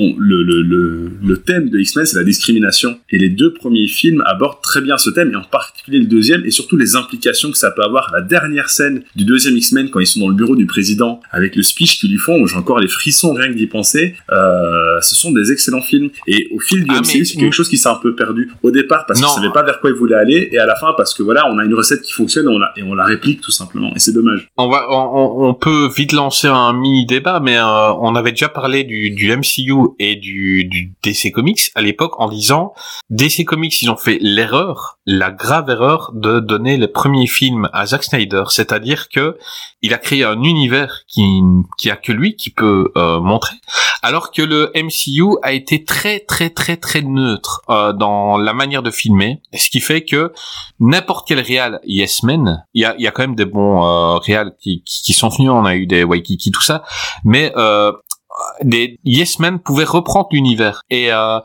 et les X-Men étaient vraiment partis du postulat de départ euh, de parler. Donc en gros c'est le racisme c'est les noirs et les blancs hein. Euh, dès le début ils étaient partis là-dessus. Mais tu peux pas faire un, un univers euh, partagé sur ce postulat de départ là donc ils ont fait trois films ok. Mais euh, c'était vraiment parti du truc de de partir euh, donc les- on, on comprend que il y a des les humains c'est les blancs les mutants c'est les noirs on le Euh, comprend Pas, pas forcément, hein, pas forcément. Euh, ou les étrangers entre guillemets Mais Euh, pas forcément, ça peut aussi être les personnes que- homosexuelles notamment, hein, puisque dans le deuxième film, justement, il y a la, il y a la mère Ouais, d'un des mutants qui lui dit est-ce que t'as essayé de pas être comme ça, etc. voilà parce que Ouais, Enfin, très mais- minorité, c'est, mais c'est- ça commence par des phrases qu'on a hein. tous entendues. Est-ce que vous voulez que votre enfant il soit assis à côté d'un mutant euh, à l'école Est-ce que vous avez envie de ça? Et c'était les phrases qu'on entendait par rapport aux noirs avant. Et donc ils sont partis vraiment sur ce postulat, euh, le postulat comme ça, alors que le le MCU est totalement neutre. On a parlé de Hulk et de Iron Man tout à l'heure. Si Hulk avait mieux marché, on serait dans un univers un peu différent, la manière dont c'est filmé. Alors que Iron Man était beaucoup plus neutre. Et ils, ont gardé, par rapport au succès, le, la manière de filmer d'Iron Man.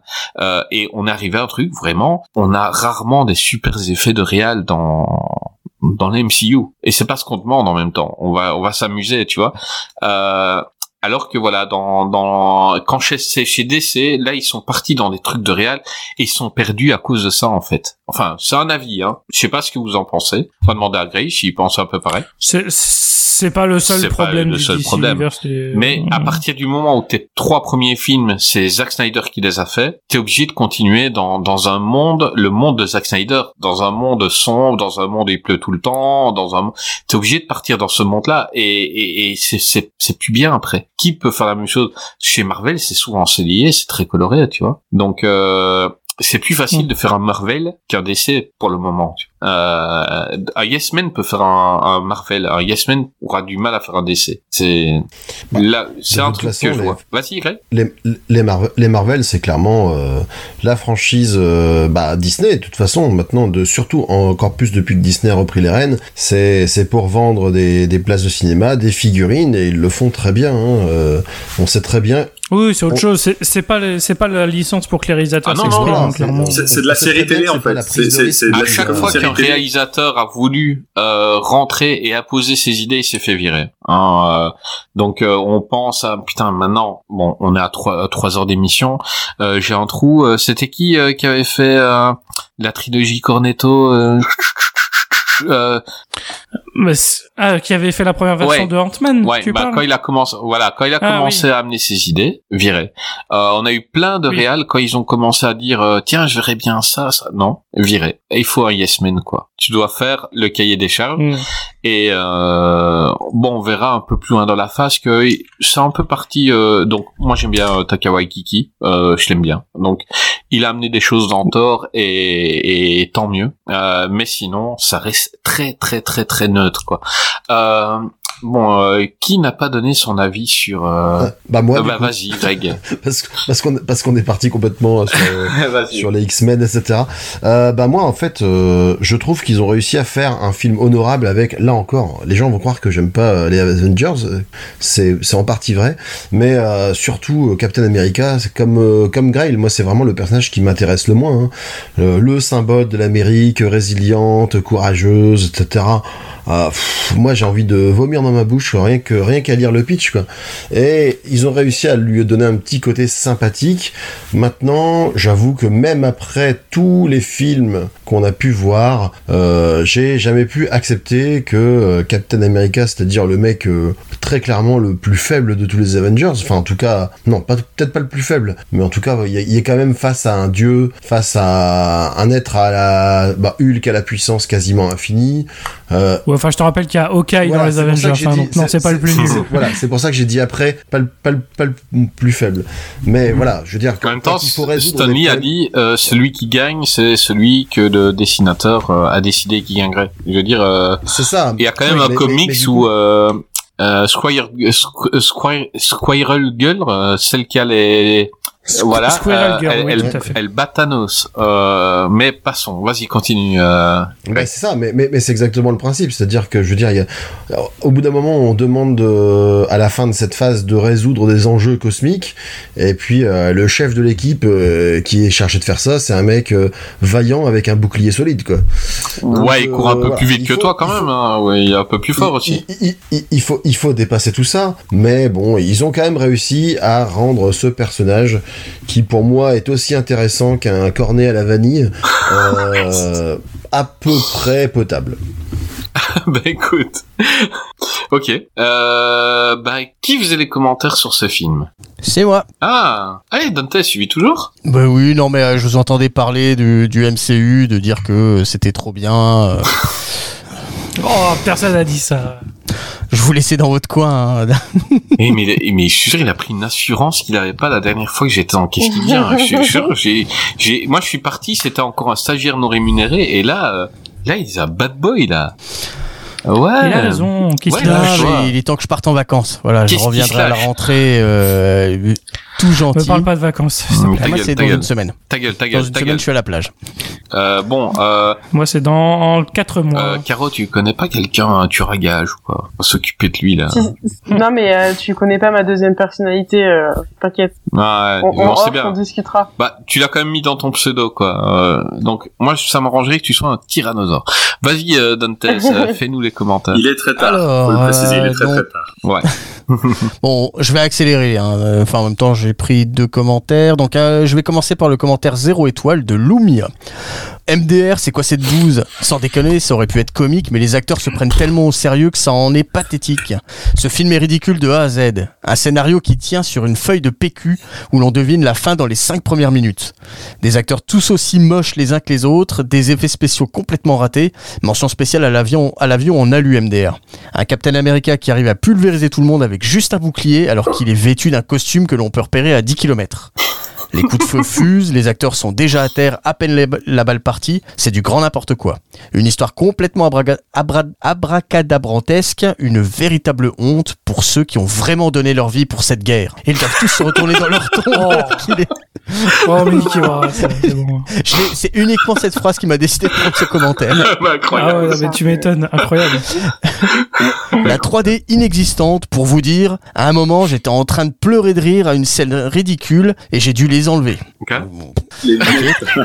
Les lunettes, Eh certainement. je n'ai vu aucune différence avec que sans. Ah oui, non, d'accord, c'est, il devait le voir en 3D, je pense. Ouais, ça Ouais, les ça. Ouais, c'est ça. À voir quand même pour la réincarnation de Michael Jackson, Aïe Hydra. Oh my god. Oui, au lieu, il a pas mis Aïe Oh, Hydra, il a mis En Aïe fait, Hydra. non, il, il, il compare euh, Ouais. Red Skull à... Red Skull Face, euh, Red. Skull, ouais. Oh putain. Non mais déjà il faut il faut il faut dire enfin ça c'est un petit tips pour tout le monde hein. pour ceux qui écrivent des critiques de films sur internet si vous mettez. MDR dans vos critiques dès le début, euh, bah, ça marche plus. en fait Tu vois Tellement. MDR, tu dis ok, et ça Voilà, affirme dans qu'est-ce qui vient, tu vois. ça voilà prenez, prenez le papier sur lequel vous avez écrit MDR enroulez-le et foutez-le Alors, dans le cul parce que ça sert à rien attention, ce n'est pas, ce n'est pas limité aux critiques de cinéma parce que moi, quand je suis allé voir euh, Multiverse of, of Madness, donc Doctor Strange 2, dans la salle, derrière moi, il y avait un mec qui essayait de faire son intéressant auprès d'une petite euh, demoiselle qui était à côté de lui. Ah, c'était grave lax. C'est bien, en fait. Et, et qui lui disait des fois ah mais là regarde cette scène PTDR et là Oh j'ai failli me retourner.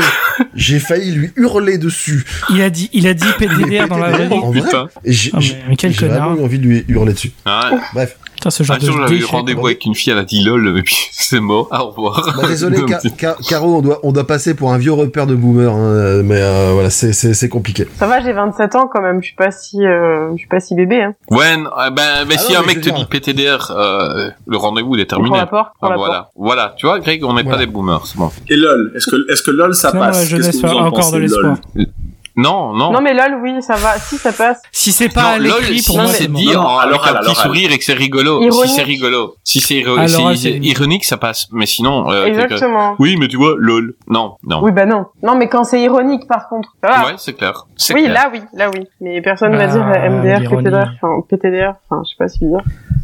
Sinon, on peut juste Voilà. rigoler aussi, hein, c'est beaucoup plus simple. Oui, bah voilà. oui c'est c'est voilà C'est vrai, un petit sourire, ça, euh, ça remplace tous les lol et les PTDR.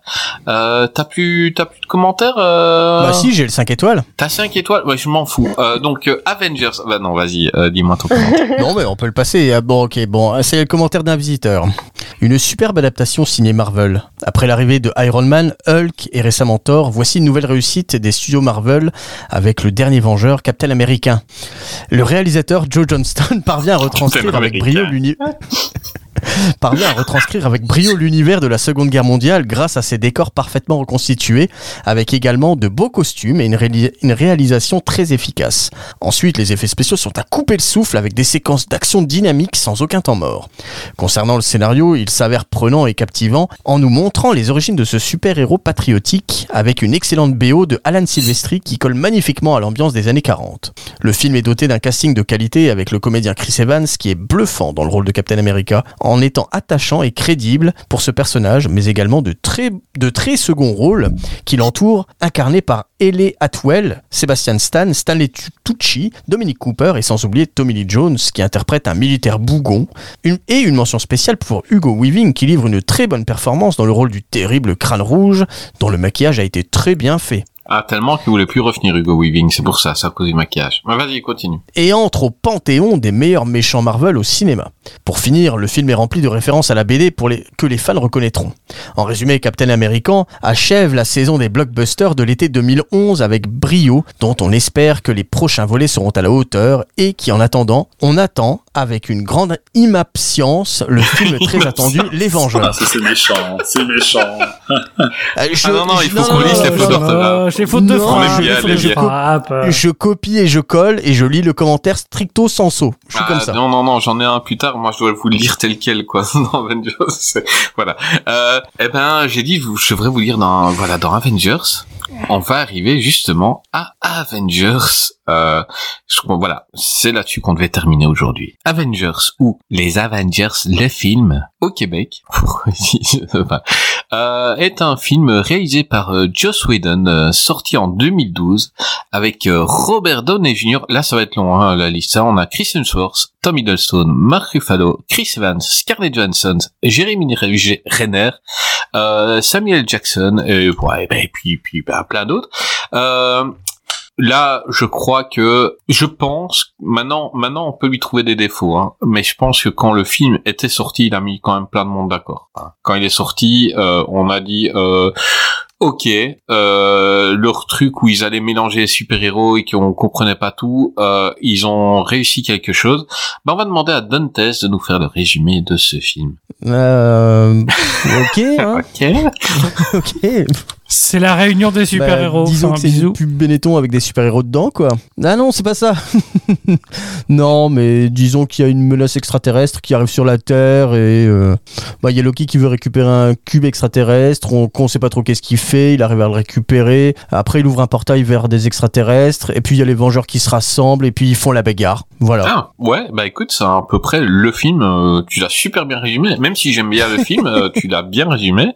Euh, T'aimais bien ce film de bagarre avec des super-héros? Alors, quand je l'ai vu à l'époque, j'étais pas forcément hypé à fond. Moi, je l'ai trouvé bien, mais sans plus. euh, et quand je l'ai revu pour, euh, pour le podcast, je l'ai revu il y a 3-4 jours, bah, j'étais moins sympa pour le film. Hum, Parce que, parce que, parce que j'ai trouvé que c'était qu'une succession de, de, de scénettes avec des super-héros qui se vannent tout le long du film.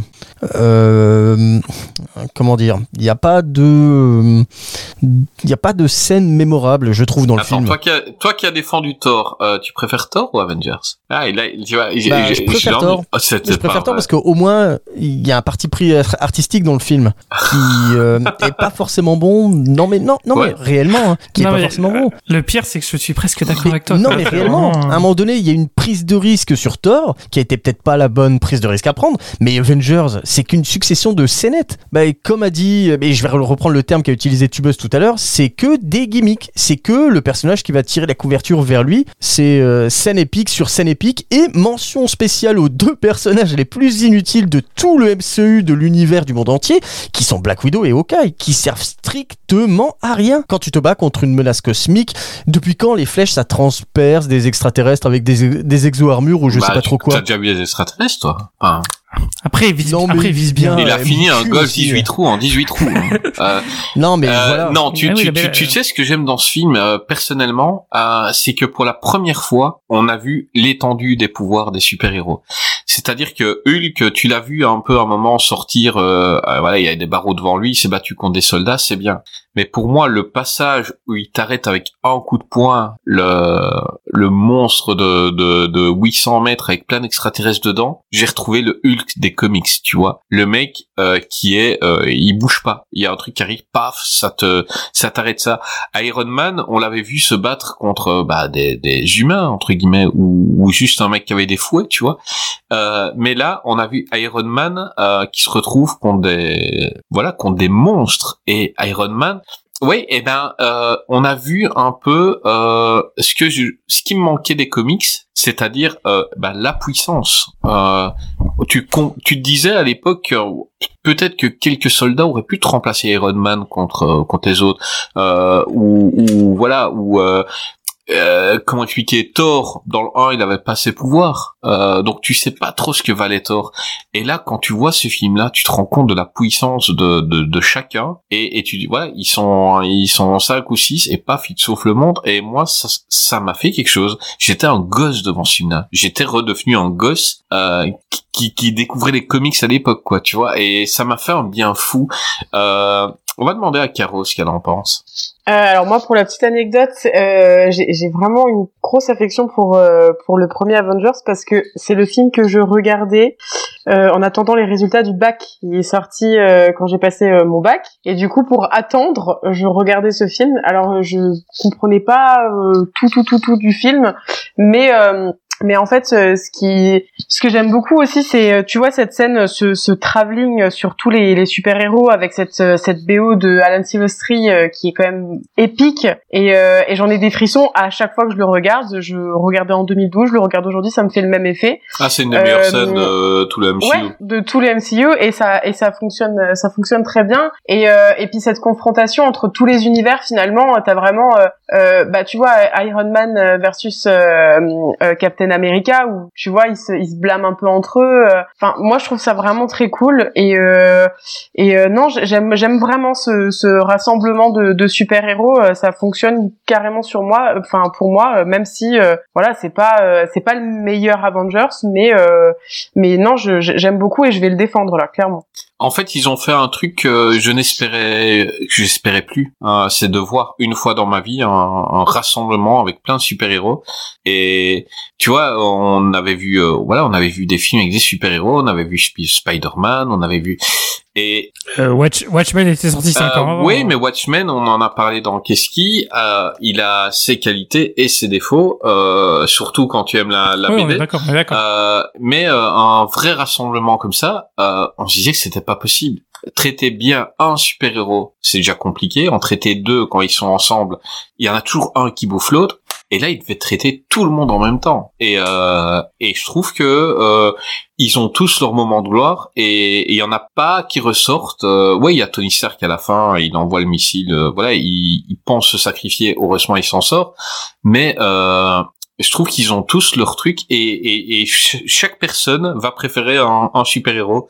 Et il y en a pas un qui va vraiment ressortir du truc. Ils sont tous sur le même pied d'égalité et faire ressortir ça, c'est hyper compliqué en fait que qu'ils so- ils soient tous les mêmes quoi à leur échelle, parce qu'il y a des dieux, il y a des humains, mais euh, on se reconnaît en, en un, et je trouve que c'est cool. Et je trouve que la difficulté aussi du film, c'était comme tu dis, c'était de, de faire ressortir chaque super-héros, mais aussi chaque relation entre chaque super-héros. Et finalement, ça, ça fonctionne bien parce que, bah parce que c'est bien. Encore une fois, c'est bien, euh, c'est bien écrit et c'est bien joué. Enfin, on parle quand même de d'un film où tu vois popcorn entre guillemets, et finalement, ça se regarde bien, quoi. Ouais, c'est bah, c'est totalement popcorn. Hein. C'est vraiment un, c'est un film d'amusement et ouais, c'est amusant. Et on peut pas dire que c'est mauvais, on peut pas dire c'est génial, on peut pas. Mais euh, tu t'amuses et, et, et tu, te rappelles d'à peu près toutes les scènes. Tu vois le film une fois, tu te rappelles de tout. quoi. C'est impressionnant.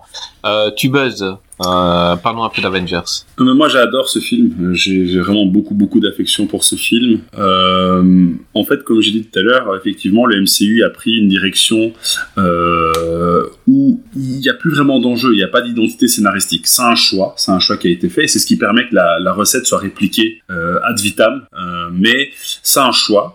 Une fois qu'on a accepté que ce choix est fait, Avengers c'est vraiment l'illustration de ce choix. Comme l'a dit euh, Dantes, le, le film raconte pas quelque chose d'important ou de profond et, euh, et il faudra attendre Infinity War pour que les Avengers raconte quelque chose de plus ou moins euh, potable. Peu importe, une fois qu'on a accepté que ce choix a été fait, c'est un film qui est très divertissant, qui est drôle. Je trouve que l'humour fonctionne bien, que les relations et les tensions entre les personnages fonctionnent bien aussi. Effectivement, le fait de voir les pouvoirs des personnages c'est quand même grisant, surtout des personnages comme Hulk, Thor euh, et Iron Man.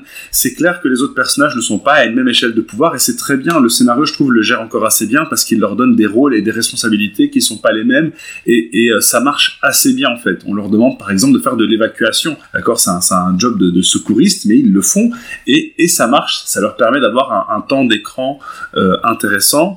Bah, le, le travelling dont a parlé Caro, je, je trouve que c'est une scène qui, qui restera mémorable, surtout avec ce, ce, shot final qui tourne autour euh, des personnages. Tout le monde connaît cette scène, tout le monde s'en souvient.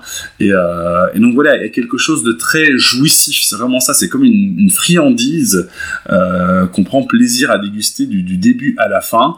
Et, euh, et voilà, j'ai vraiment beau. À la, à la limite, la seule tâche dans le film, c'est le nom de, de Joss Whedon, mais dont on a dit qu'on parlerait pas avec Gray en off. Mais voilà, j'aime beaucoup ce film et j'ai vraiment pris beaucoup de plaisir à le revoir. J'avais oublié à quel point je l'aimais tellement il y a de films qui sont sortis depuis et surtout après cette phase 4 un peu euh, un peu molle. Voilà. Bah, écoute, un, un truc que tu viens de dire, c'est que à leur échelle, voilà, ils s'en sortaient tous. Euh, on rigole en disant il y avait Hawkeye et Black Widow, euh, mais Moi, par exemple sans, Black Widow, euh, ils auraient pas eu plante Loki. Euh, donc t'as des dieux, t'as des Ouais, t'as t'as t'as t'as des monstres, t'as tout ce que Tout tu fait. veux, mais il te faut euh, quelqu'un qui va aller parler avec Loki et qui va comprendre tout de suite. Euh, ouais, ils visent Hulk. Euh, c'est ils vont ils vont essayer d'énerver Hulk et et je trouve que voilà même les les persos qui ont des pouvoirs euh, enfin moins de pouvoir. qui n'ont pas de pouvoir euh, ils sont juste un peu plus forts que nous hein, un tout petit peu euh, eh ben ils ont un truc que les dieux n'ont pas et, et ainsi de suite et la complémentarité fait que l'équipe elle match hyper bien quoi Ouais, tout à fait. Euh, on va demander à euh, ce qu'il pense d'Avengers Alors, en fait, ça va être bizarre parce que ce film, il, me il me rend un petit peu, euh, un petit peu schizophrène. Euh, pour moi, il y a deux contextes euh, pour voir ce film. Il y a celui où c'est la première fois qu'on le voit, et effectivement, il y a le côté réunion et tout ça. Et tu dis putain, c'est incroyable que de voir tous ces personnages réunis, tout ça. Euh, et maintenant, il y a le contexte double de savoir qu'il y a d'autres films Avengers qui ont existé, notamment Infinity War, qui pour moi lui est supérieur en tout point. Et aussi, euh, là, c'est peut-être le côté un peu plus de recul où moi, je vois le film pour ce qu'il est euh, techniquement, et ce qu'il est techniquement, euh, pour moi, c'est pas très intéressant en termes de réalisation notamment. Alors oui, il y a le plan du travelling. à, à part le travelling c'est- extraordinaire. c'est c'est bas hein, au niveau réel il y a pas grand chose hein. Mais à part le travelling, voilà, c'est, c'est, c'est, je vais parler de Joss Whedon un tout petit peu. Je vais pas parler du personnage. On, on parle vraiment dans la côté réalisation. Euh, ça se voit que c'est quelqu'un de la télé, et pas quelqu'un du cinéma. Parce que pour moi, il ne sait pas mettre, euh, pour moi, il n'a pas su mettre en œuvre vraiment euh, la grandeur des personnages. Pour moi, il n'a pas su s'adapter euh, à ce, aux médias du film.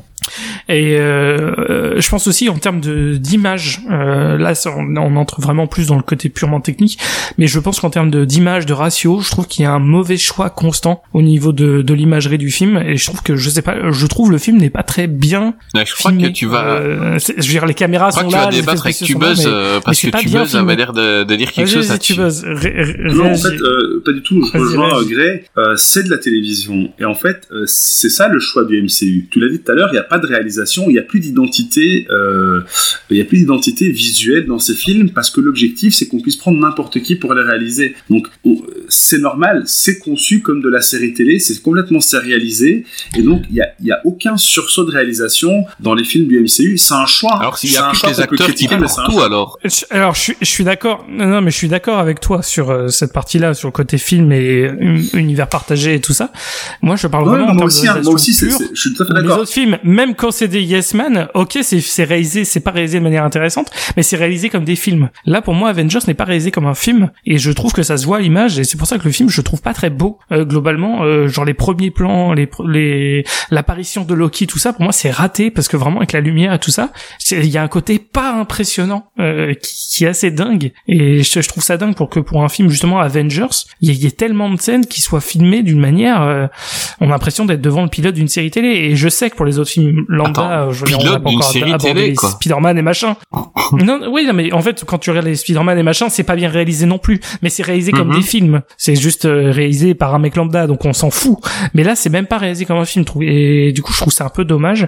Après, c'est un équilibre à avoir. Moi, je veux dire, en tant que, je veux dire, mon, mon gamin intérieur qui regarde des films de super-héros, Avengers, c'est génial. Et euh, pour une fois d'ailleurs, c'est la première euh, premier film du MCU où j'ai noté la musique. ah il a un Euh, shadow parce que c'est vrai que les musiques Ah, du Marvel Cinématique sont extrêmement euh, bas de gamme et pas intéressante. Mais Alan Silvestri a fait du très très bon travail Mais il y a un truc que j'ai dit quand Et je trouve que la BO d'Avengers est Il y a un vraiment truc de que très j'ai dit quand tu parles à Tubeuse, mais euh, en- voilà, les, euh, ils- là ils te font un plan carré et je crois que tout repose sur les acteurs. C'est eux qui doivent te faire ressentir une scène. Mm. Et oui, c'est neutre au niveau de la réal, c'est très neutre. Mais je, je trouve que les acteurs euh, s'en sortent tous, mais absolument tous, euh, à part Jeremy Renner qui est un petit peu en dessous. Euh, mais sinon, je trouve qu'ils ils arrivent à, à te faire ressortir des scènes qui sont. Ça aurait été des autres à leur place, ça aurait été pas pareil, quoi. Euh, et, et, et ce qui fait qu'on se rappelle de certaines scènes qui, pourtant, sont filmées basiquement, quoi. On se rappelle euh, parce qu'ils portent trop bien leur perso, quoi. Je sais pas si t'es d'accord Mm. ou pas, hein, mais euh, Non, non, mais euh, en fait c'est ça le truc. C'est pour ça que je dis schizophrène, parce que moi il y a des choses que j'aime bien dans ce film. Euh, voir tous les super héros réunis, c'est cool. Euh, effectivement, le côté puissance des personnages dont t'as parlé tout à l'heure, je suis tout à fait d'accord aussi. Euh, le côté où t'as Iron Man qui essaye d'intervenir un peu partout, tout ça, je, je trouve que c'est vraiment, c'est- des bonnes scènes. Mais je, je sais pas. Je, euh, disons que dans le contexte du MCU, sachant que les autres films qui existent après existent, celui-là, je, je trouve pas qu'il est. Mais c'est une bonne euh, intro, quand même. Euh, oui, c'est une bonne intro, mais bon, si tu me dis, euh, si je te conseille un film ouais, Avengers, ah, mais ce sera jamais celui-là. Ce sera On est toujours d'accord. Infinity Oui, War. mais tu dis ça parce que War, tu- euh, oui, mon préféré voilà. Évidemment, euh, mais si on si on revient en, en 2012, finalement, euh, il n'y avait pas encore Infinity War ou Endgame Oui, c'est pour, ça- et c'est voilà. pour ça que j'aime Voilà. quand même ce film. C'est dans le contexte, le contexte. c'est ça. Mm. Voilà. Après, c'est sûr qu'Infinity War, ça reste euh, bah, au-dessus de, de, de tout, de tous les avant. Enfin, Infinity War, Endgame, je sais pas, mais ça reste au-dessus des autres, quoi. Même au-dessus de Ultron Je rigole, hein, c'est une blague. hein. Oh là là. On va, on va descendre Ultron, hein, c'est une blague.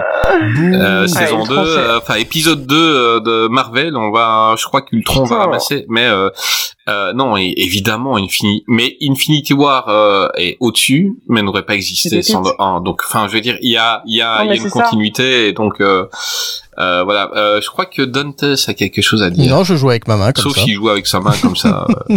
Bah oui. Ah d'accord. Ah bah ne dis rien alors. Euh, Greg, vas-y, vas-y dis-nous Dantes. Ouais. Ah, ah bah. Ou Greg, euh, arrangez-vous. Euh, qui veut non, j'avais rien à dire. Hein. Je, je vous écoute. euh, je vous écoute parler de. Attends, moi je dis si quelqu'un veut parler, Non, il lève la là, main. je lève la il main. joue avec sa Là, main. je- là, je lève la main. Là, J'ai je découvert mes doigts. Gni.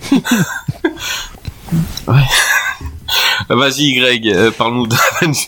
Ok. Ah bah, ah bah moi ce film, euh, bah pour le coup, c'est vrai que ça a vraiment été une énorme claque. Euh, c'est même presque un miracle, hein, parce que quand tu vois le matériau qu'ils avaient fait sur certains films solo des héros, euh, tous n'étaient pas très réussis. Et là, ils arrivent à faire une synthèse. euh, bah moi, je me revois dans le contexte de l'époque. La première fois où je l'ai vu au cinéma, j'étais avec un de mes meilleurs potes. On s'est regardé, on a dit qu'est-ce que c'est que ce film de Maboule qu'on on n'avait jamais vu ça. Ça, ça a immédiatement ringardisé tout autre film de, de, de super-héros choral qui aurait pu y avoir auparavant. Bah, déjà, il n'y en a pas eu des masses, mais je veux dire, il a, il a défini le standard qui est euh, et la recette. C'est aussi la raison pour laquelle on bouffe des trucs un peu insipides, parce que là, c'est ça, ça a tellement défini le code de ce que doit être un film de super-héros, de groupement de super-héros, que les gens essaient de retrouver cette recette-là et de la répéter à l'envers. Ah mais ils ont essayé avec euh, DC, ils ont fait la première version de Suicide Squad. On va essayer de rigoler, on va faire des vannes, on va faire.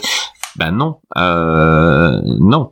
Non, mais Suicide Squad, Et c'est un... même pas que Suicide Squad, C'est euh, une immense merde. Euh, la truc, euh, le film où ils étaient tous ensemble euh, chez DC, tu vois. Justice Justice League. League. On va faire des, des, ça va être rigolo, ça va. eh Ben non. Euh, Il y, a, il y a un petit miracle qui s'est produit pour Avengers, quoi. Clairement. C'est limite, euh, ouais, c'est la transformation du plomb en or, quoi.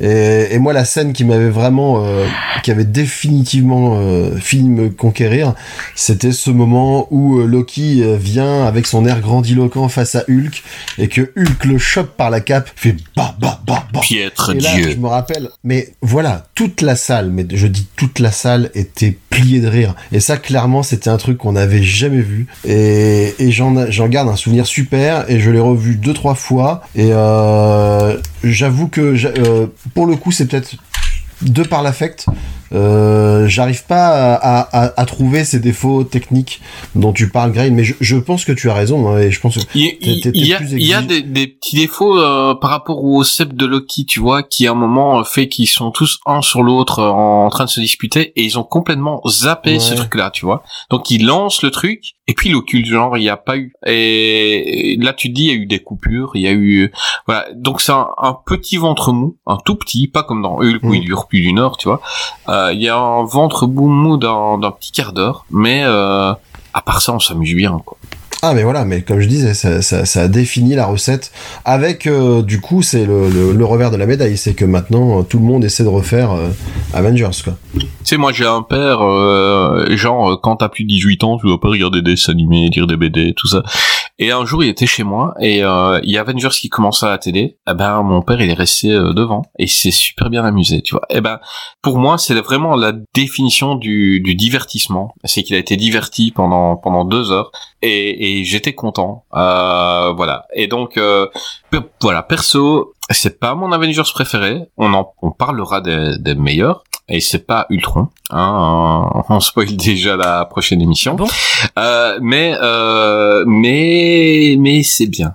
Et tu buzz, vas-y, dis-moi, tu veux dire quelque chose? Il y, a autre chose qu'on a tendance à oublier aussi parce qu'on commence à avoir un certain âge, euh, c'est de se mettre à la place des enfants aussi. Je veux dire, le, le, déjà les films qui ont précédé, mais surtout Avengers a vraiment euh, redéfini, pour le meilleur comme pour le pire, le cinéma pour les enfants. C'est devenu euh, la licence phare de leur génération, comme nous on peut avoir des licences phares de notre enfance. Euh, sans faire de comparaison oiseuse, mais euh, nous, notre enfance, bah, c'est Retour à le futur, c'est euh, Indiana Jones, c'est des licences comme ça. Toute une génération de gosses pour lesquels Avengers, ça, va, ça va être quelque chose qui va être marquant toute leur vie. Et je parle vraiment des, des petits, quoi. mais bon, voilà, avec ce que ça produit de, de bon et de, de pire. Hein, ah, mais c'est notre Star Wars à nous, hein. Oui, c'est ça. C'est vraiment ça. C'est vraiment ça. Et puis, tu, et puis tu peux voir aussi le, le chemin qui a été parcouru en 20 ans euh, pour les films de super-héros, qui sont passés de trucs de seconde zone, euh, pas, ah. pas du tout pris au sérieux. Daredevil, par exemple. Et, puis, euh, voilà, on arrive à ça. Et souvent... Ouais, critiquez pas Daredevil. hyper ringard. C'était, c'était ringard. Alors attention. Et maintenant, c'est de, c'est devenu complètement... non, à part, à part Spider-Man, c'est vrai que Daredevil, Blade, c'est bien Blade, mais voilà, c'est Blade. Euh, enfin, le 1, ça va encore, mais 2 et 3, ouais, tu peux pas dire ça, Blade 2, c'est probablement le meilleur. Blade 2, il est excellent, c'est Guillaume. Blade 2, c'est le meilleur. Oui, Del Toro, enfin, moi j'aime bien le 1. Mais le 3, euh, par contre, euh, avec Jessica Biel et oui, là, euh, Ryan Reynolds, le 3 c'est une merde. Le 3 c'est une merde. Mais, mais je répète, X-Men, pour moi, X-Men, ça fait partie des, X-Men, ça fait partie des meilleurs films de super-héros. C'est juste que c'est une autre identité, c'est ah un autre genre, c'est un autre style aussi. Mais pour moi, ça fait partie des meilleurs films de super-héros qu'on a eu, surtout les deux premiers. Oh. Et c'est eux qui ont lancé tout ça. C'est eux qui ont lancé tout ça. Et, et, je, regrette quelque part qu'on n'ait pas suivi cette direction-là. Et c'est entièrement la faute de, c'est Brett Ratner qui fait le 3. Enfin, je sais pas, j'ai même pas envie de dire son nom, euh, mais, mais, ce film immonde qui est le 3 qui a complètement tué euh, tout ce que les deux premiers avaient fait de bon, parce que ça aurait été vraiment une identité que j'aurais demandé à voir. Euh, mais encore une fois, encore une fois, comme j'en parlais tout à l'heure, c'est l'identité. Euh, le 1 et le 2 ont une identité tellement propre à X-Men que euh, soit tu continues avec le même réal, il fait tous les films, euh, voilà, mais tu peux pas demander à des gens. Alors de attention, quand je parle d'identité, c'est le fait de, de, de raconter, mais même visuel, quelque, elle est là, quelque chose en fait. Les, les Avengers. Mais même l'identité, elle est là dans les X-Men. Tu as dès que tu vois le film, je veux dire, tu vas zapper, tu vas tomber sur un, même un plan d'une forêt. C'est pendant X-Men, tu vas, tu tu sais que t'es dans X-Men. Il y a, il y a une identité qui est propre à ces films-là et, euh, et, et quelqu'un d'autre le fait, ça va plus. Et, et, voilà, c'est un peu un peu le problème, c'est que si tu veux faire un univers complet, tu dois être neutre. Et Attention, Marvel je, je, je parle pas forcément, je parle pas forcément du visuel. Je parle vraiment en termes de que racontent ces films. Et, les, les, Avengers, ils racontent pas grand chose. C'est un peu dommage. Je pense qu'il y a quand même beaucoup de matériaux dans les BD euh, qui auraient permis de à, à, tous ces films de raconter quelque chose. Bon après, c'est un choix. Je, et je dis voilà, tant pis, on, on l'accepte, mais c'est un choix. Mais si on prend Civil War par exemple, ce que raconte la BD, et franchement la BD, si vous l'avez pas lu, je vous, je vous la recommande. Ah, Civil War, c'est hein. excellent. Ah, et ce qu'en fait le film, je veux dire le film Civil War, euh, j'ai de la sympathie pour ce film, mais très sincèrement, Civil War, c'est un malentendu qui explose entre gens qui ont trop de pouvoir. C'est vraiment ça le Mhm. scénario de, de Civil War. Oui. Alors que Et celui de puis- la et BD puis, encore aborde une des fois- questions très importantes et très intéressantes. Encore une fois, la BD, la BD, elle est neutre. C'est-à-dire qu'ils la mettent dans n'importe quel univers, tu vois. Euh, tu fais le film Civil War, tu dois le mettre euh, par rapport à ce qui a été fait et ce qui va venir. Et t'es obligé de, de faire un truc un peu plus soft parce que Oui, on a fait des trucs avant. C'est le choix qu'a Euh, fait les euh, BD, Marvel. les BD peuvent se permettre de faire comme si celle d'avant n'existait pas. Tu vois, euh, c'est la magie des, des comics. Tu peux faire comme si un perso qui était mort dans celle d'avant, ben tu vas le mettre dedans, euh, c'est pas grave. Il y a un autre dessinateur, il y a il y a il y a, il y a tout ce que tu veux, et, et, et, et tu fais un peu ce que tu veux. Et c'est vrai que le comics de Civil War, mesdames messieurs, si vous l'avez pas lu, allez le lire. Euh, c'est incroyable. C'est Ne lisez pas Civil War non, 2, non, non, regardez le, le premier, euh, c'est incroyable. Euh, et là, j'ai compris pourquoi ils ont été dans cette direction-là. C'est parce qu'avec ce qui avait été fait avant dans Marvel et ce qui viendrait après et les caractères des personnages, tu ne pouvais pas faire la même chose que la BD. C'était Oui, impossible. bien sûr, mais pour- Euh, pour moi, c'est tout, tous les autres films qui auraient dû être différents. Ouais, exactement. Donc euh, tu ne tu ne pouvais pas faire le même que la BD, donc euh, voilà. Mais euh, vous pouvez lire Civil War sans voir lire d'autres avant. Je veux dire, c'est euh, c'est canon. C'est une BD où vous allez comprendre un peu les les, enjeux entre chaque personnage. Voilà, est-ce qu'ils doivent donner leur identité ou pas? Est-ce qu'ils doivent euh, euh, agir en fonction de l'État ou pas? Et c'est incroyable. Mieux que le film. Hein. Euh, pourtant, j'ai un petit affect pour le film aussi, mais mieux que le film. Quelqu'un a quelque chose d'autre à dire sur Avengers? Il faut dire avec la bouche des mots parce que les noms, les gens ils l'entendent pas. Alors, Non, vous, Non. vous voulez que je lise les Ah, commentaires, les gars il est tard. Ouais, il est tard. Ça, ça va, Euh, voilà. bah, j'ai des commentaires. Euh, J'en il ai pris tard. deux 5 étoiles parce que c'était très très court, mec. Euh, voilà, il y, il en a un qui dit euh, j'adore ce film, euh, mais Captain America il fait trop des remarques de guerre. Ok, voilà. Euh, Il y en a un qui dit euh, oui, il fait trop des remarques de guerre. Donc voilà, c'est pas, c'est pas bien. Et il y en a un, je l'adore parce qu'il dit, euh, et je, je vais lire tel quel. Il y a des fautes de français, excusez-moi. J'étais vraiment impatient de voir comment ça se passerait quand Iron Man, Thor, Hulk, Captain America feront leur union pour sauver contre le mal. Quand je, quand je le visionne maintenant, je me suis rendu compte mon impatient, il a vraiment été remboursé. Voilà. Donc en gros, son J'ai rien compris. Attends, Ah. je te le relis, tu vas comprendre. Et, euh, vais essayer de mettre des virgules là où lui n'en a pas mis, tu vois. Euh, J'étais vraiment Hmm. impatient de voir comment ça se passerait quand Iron Man, Thor, Hulk, Captain America, ils feront leur union pour sauver le monde contre le mal. Et quand je maintenant visionnais, je me suis rendu compte que mon impatient avait vraiment été remboursé. Donc voilà. T'as compris maintenant? D'accord. Il était content. il est Mmh. content parce que euh, son impatience a, a été payée, euh, voilà, Mmh. par ça. Euh, Il y, en- il y en a un qui dit, euh, il met zéro étoile, il dit, euh, ce film est nul, je préfère Kill Bill. D'accord, rien à voir. ok. Deux salles, deux ambiances. Alors moi, Ouais. alors moi, moi, Je préfère le parrain 2 à Ouais, tort. ouais, moi j'avais préféré la flûte à si je trouve. Mais oui, c'est ça. Euh, Je, débat, ce film est nul, je préfère Kill Bill. Ok, c'est Avenger. Et, et, et, et là, c'est certainement mon préféré parce que bon, apparemment, il est pas très très au courant de Marvel et tout ça. T'as ce qu'il dit. Euh, mélanger des super-héros, c'était une très très bonne idée de départ. Mais ils auraient dû prendre des super-héros un peu plus connus comme Batman. Wow. Vrai, hein. J'adore le mec. Ah ouais. Non. Effectivement. C'est que- quelle bonne idée. Ah, il a raison, tu mets Batman dans les Avengers, ça, Bah ça a oui, plus de gueule. Celui-là, il m'a fait kiffer. Voilà, je, je l'ai vraiment bien aimé. Euh... Est-ce que vous avez passé un beau moment à parler d'Avengers, messieurs dames Oui. Oui. Pas d'Avengers, mais du Euh, MCU. Oui. Avengers, c'est oui. euh, Caro, est-ce que ça valait la peine d'avoir couru toute la journée aujourd'hui? Ah mais incroyable. Mais là je suis. euh, j'ai- Franchement ouais ça valait vraiment la peine euh, d'avoir euh, traversé tout ce tout cet enfer pour être là ce soir. Très contente. Hum, Tant mieux.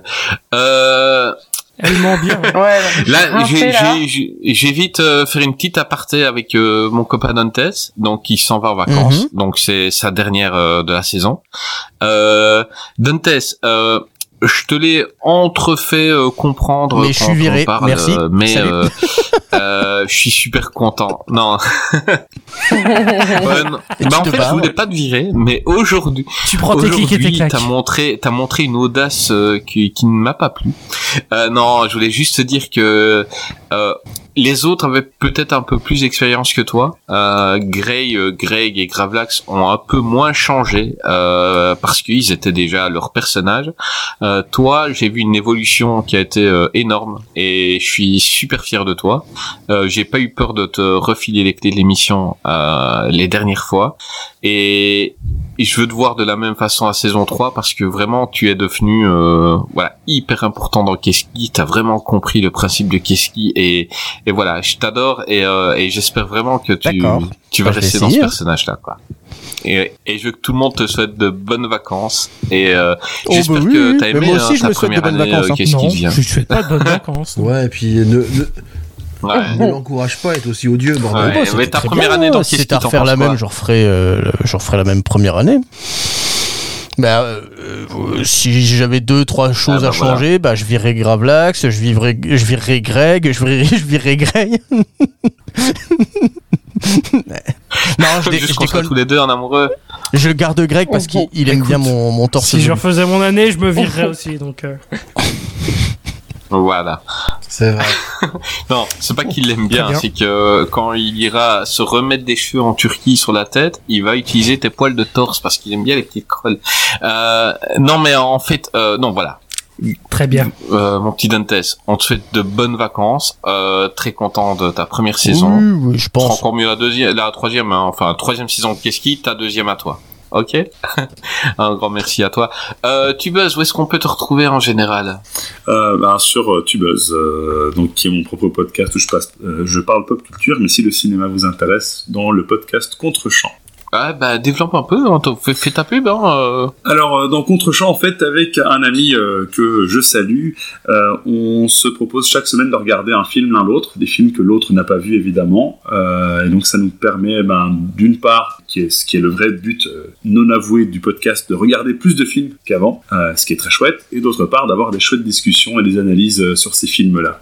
Donc voilà. si, Ouais, euh, moi je, je kiffe dans, dans l'émission, c'est quand euh, quelqu'un dit j'ai découvert le, le film pour l'émission, et quand t'as un avis maintenant d'un film que toi tu kiffes depuis 20 ans, c'est juste génial quoi. Ouais, ah ouais, ouais, c'est vraiment cool. C'est vraiment très très cool. Et surtout des, des films à côté desquels je suis passé, des classiques euh, ou inversement, des, des films qui ont une certaine notoriété, ou parfois carrément des films que parfois on, on sort des trucs que personne n'a vu. L'autre fois, je lui ai proposé un film qui est sur Prime, euh, et qui doit être connu euh, par une poignée de gens, et, et c'est dommage parce que c'est un très chouette film. Il s'appelle The Vast of Night. Je vous invite vraiment à le voir. C'est un, c'est un très très chouette film sur Prime. Je le connais.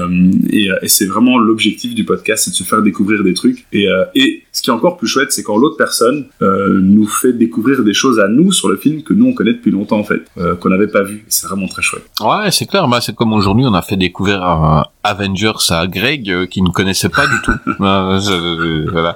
Ouais, Euh, Oui, d'ailleurs, je suis sûr que nos auditeurs n'ont jamais entendu Ouais, parler de voilà, là, Ouais, bah, messieurs, dames, allez voir Avengers. L'histoire de gars en collant là. Voilà, ça me- ça si vous ne connaissez pas ce film, euh, ouais, il y a peu de chances que vous le connaissiez, mais allez le voir. Et, il est sur Disney+.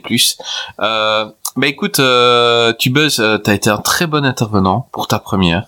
Et bah les liens de ton émission seront dans la description de l'épisode. Donc, mais messieurs dames, si euh, vous avez kiffé Tubuzz, bah vous allez dans la description et vous vous cliquez euh, sur les liens vers ces, ces podcasts à lui. Euh, Caro, nous on te retrouve sur Twitter comme d'hab. Comme d'hab, c'est là où je parle le plus ciné pour l'instant. Donc, euh, Linosaure. Voilà. Et euh, est-ce qu'il y a des chances qu'on te revoie un peu plus dans qu'est-ce qui devient dans les Bah, mois qui si- viennent Ouais, si je suis invitée, il y a de grandes chances. Non, euh, moi je te parle pas euh, invité, hein, je te parle en en un peu comme En euh, les autres qui sont là, tu vois, en Bah ouais. membre euh, parce qu'on en a un peu parlé sur euh, Twitter et et euh, je crois que on est ok tous les deux. Maintenant, on va On voir les autres. les hein. deux, ouais. Elles peuvent venir ou pas les gars Ah, Je, je déteste les femmes. je peux Ça quoi.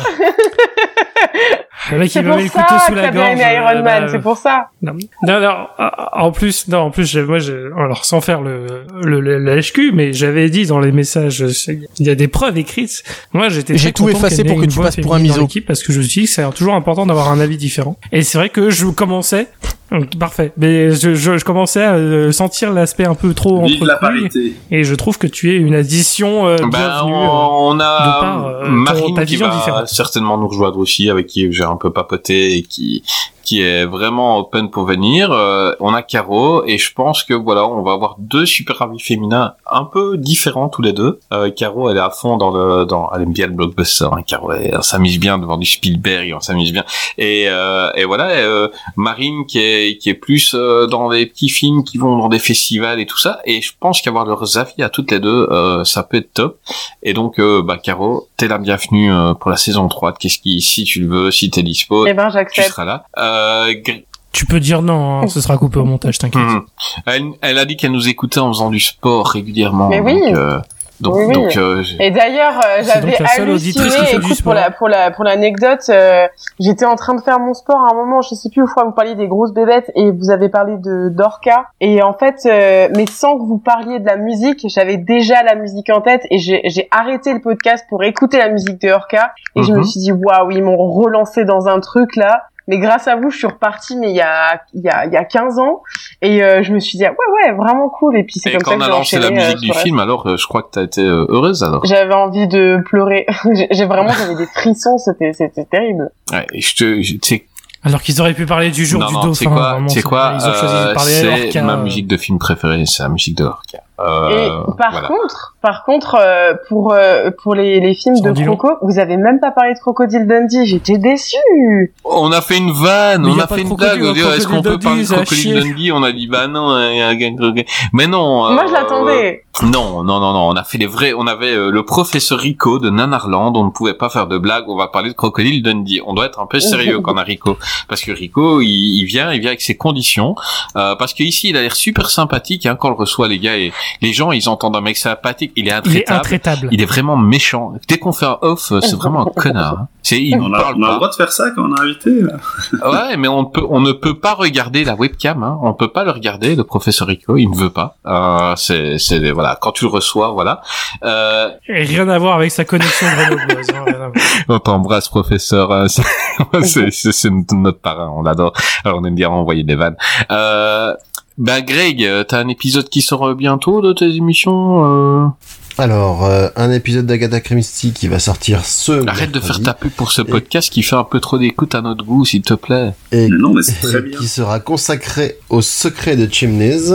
Ah. Et puis après, bah, comme, on, comme on suit l'actualité catch, euh, on va regarder Forbidden Door, donc DW ce week-end. On va regarder aussi Money in the Bank euh, le week-end d'après. Et on fera un double épisode avec tout ça euh, dans deux T'as le temps pour avoir une vie avec tout ça, toi? C'est de plus en plus compliqué là. Du coup, mes enfants, ils attendent que je que je leur donne à manger en Tes, parents, tes, enfants, euh, la dernière fois qu'ils t'ont vu, t'avais des cheveux. Euh, C'est ça. Oh. bon, euh, messieurs dames, bah moi je me suis vraiment bien amusé. Euh, bah je voulais vraiment faire les les les Avengers, pas le film les, Ave- les Avengers, tout ce qui entoure euh, les Vengeurs, euh, comme on dit au Québec.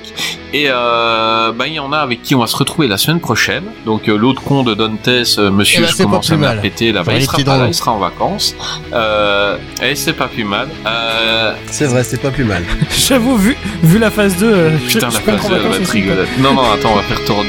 On va faire Thor 2 et Iron Man 2, ça va être rigolo. Mais on aura les gardiens de la galaxie. Justement. Donc ça, ça va. On va un peu sauver le, le truc. Il est vrai. Voilà. Euh, tu buzz, un grand plaisir de t'avoir reçu. Pareil, merci. Merci pour l'invitation. Il n'y a pas de souci, on on t'embrasse. Euh, Caro, bah, comme d'hab, hein, on s'amuse bien. Yes. On t'aime bien. Donc, qu'est-ce qu'il dit, on t'aime bien. Donc, euh, t'es la bienvenue encore une fois quand tu veux. Euh, les gars, à la semaine prochaine pour un nouveau numéro Salut à tous. Salut. Salut.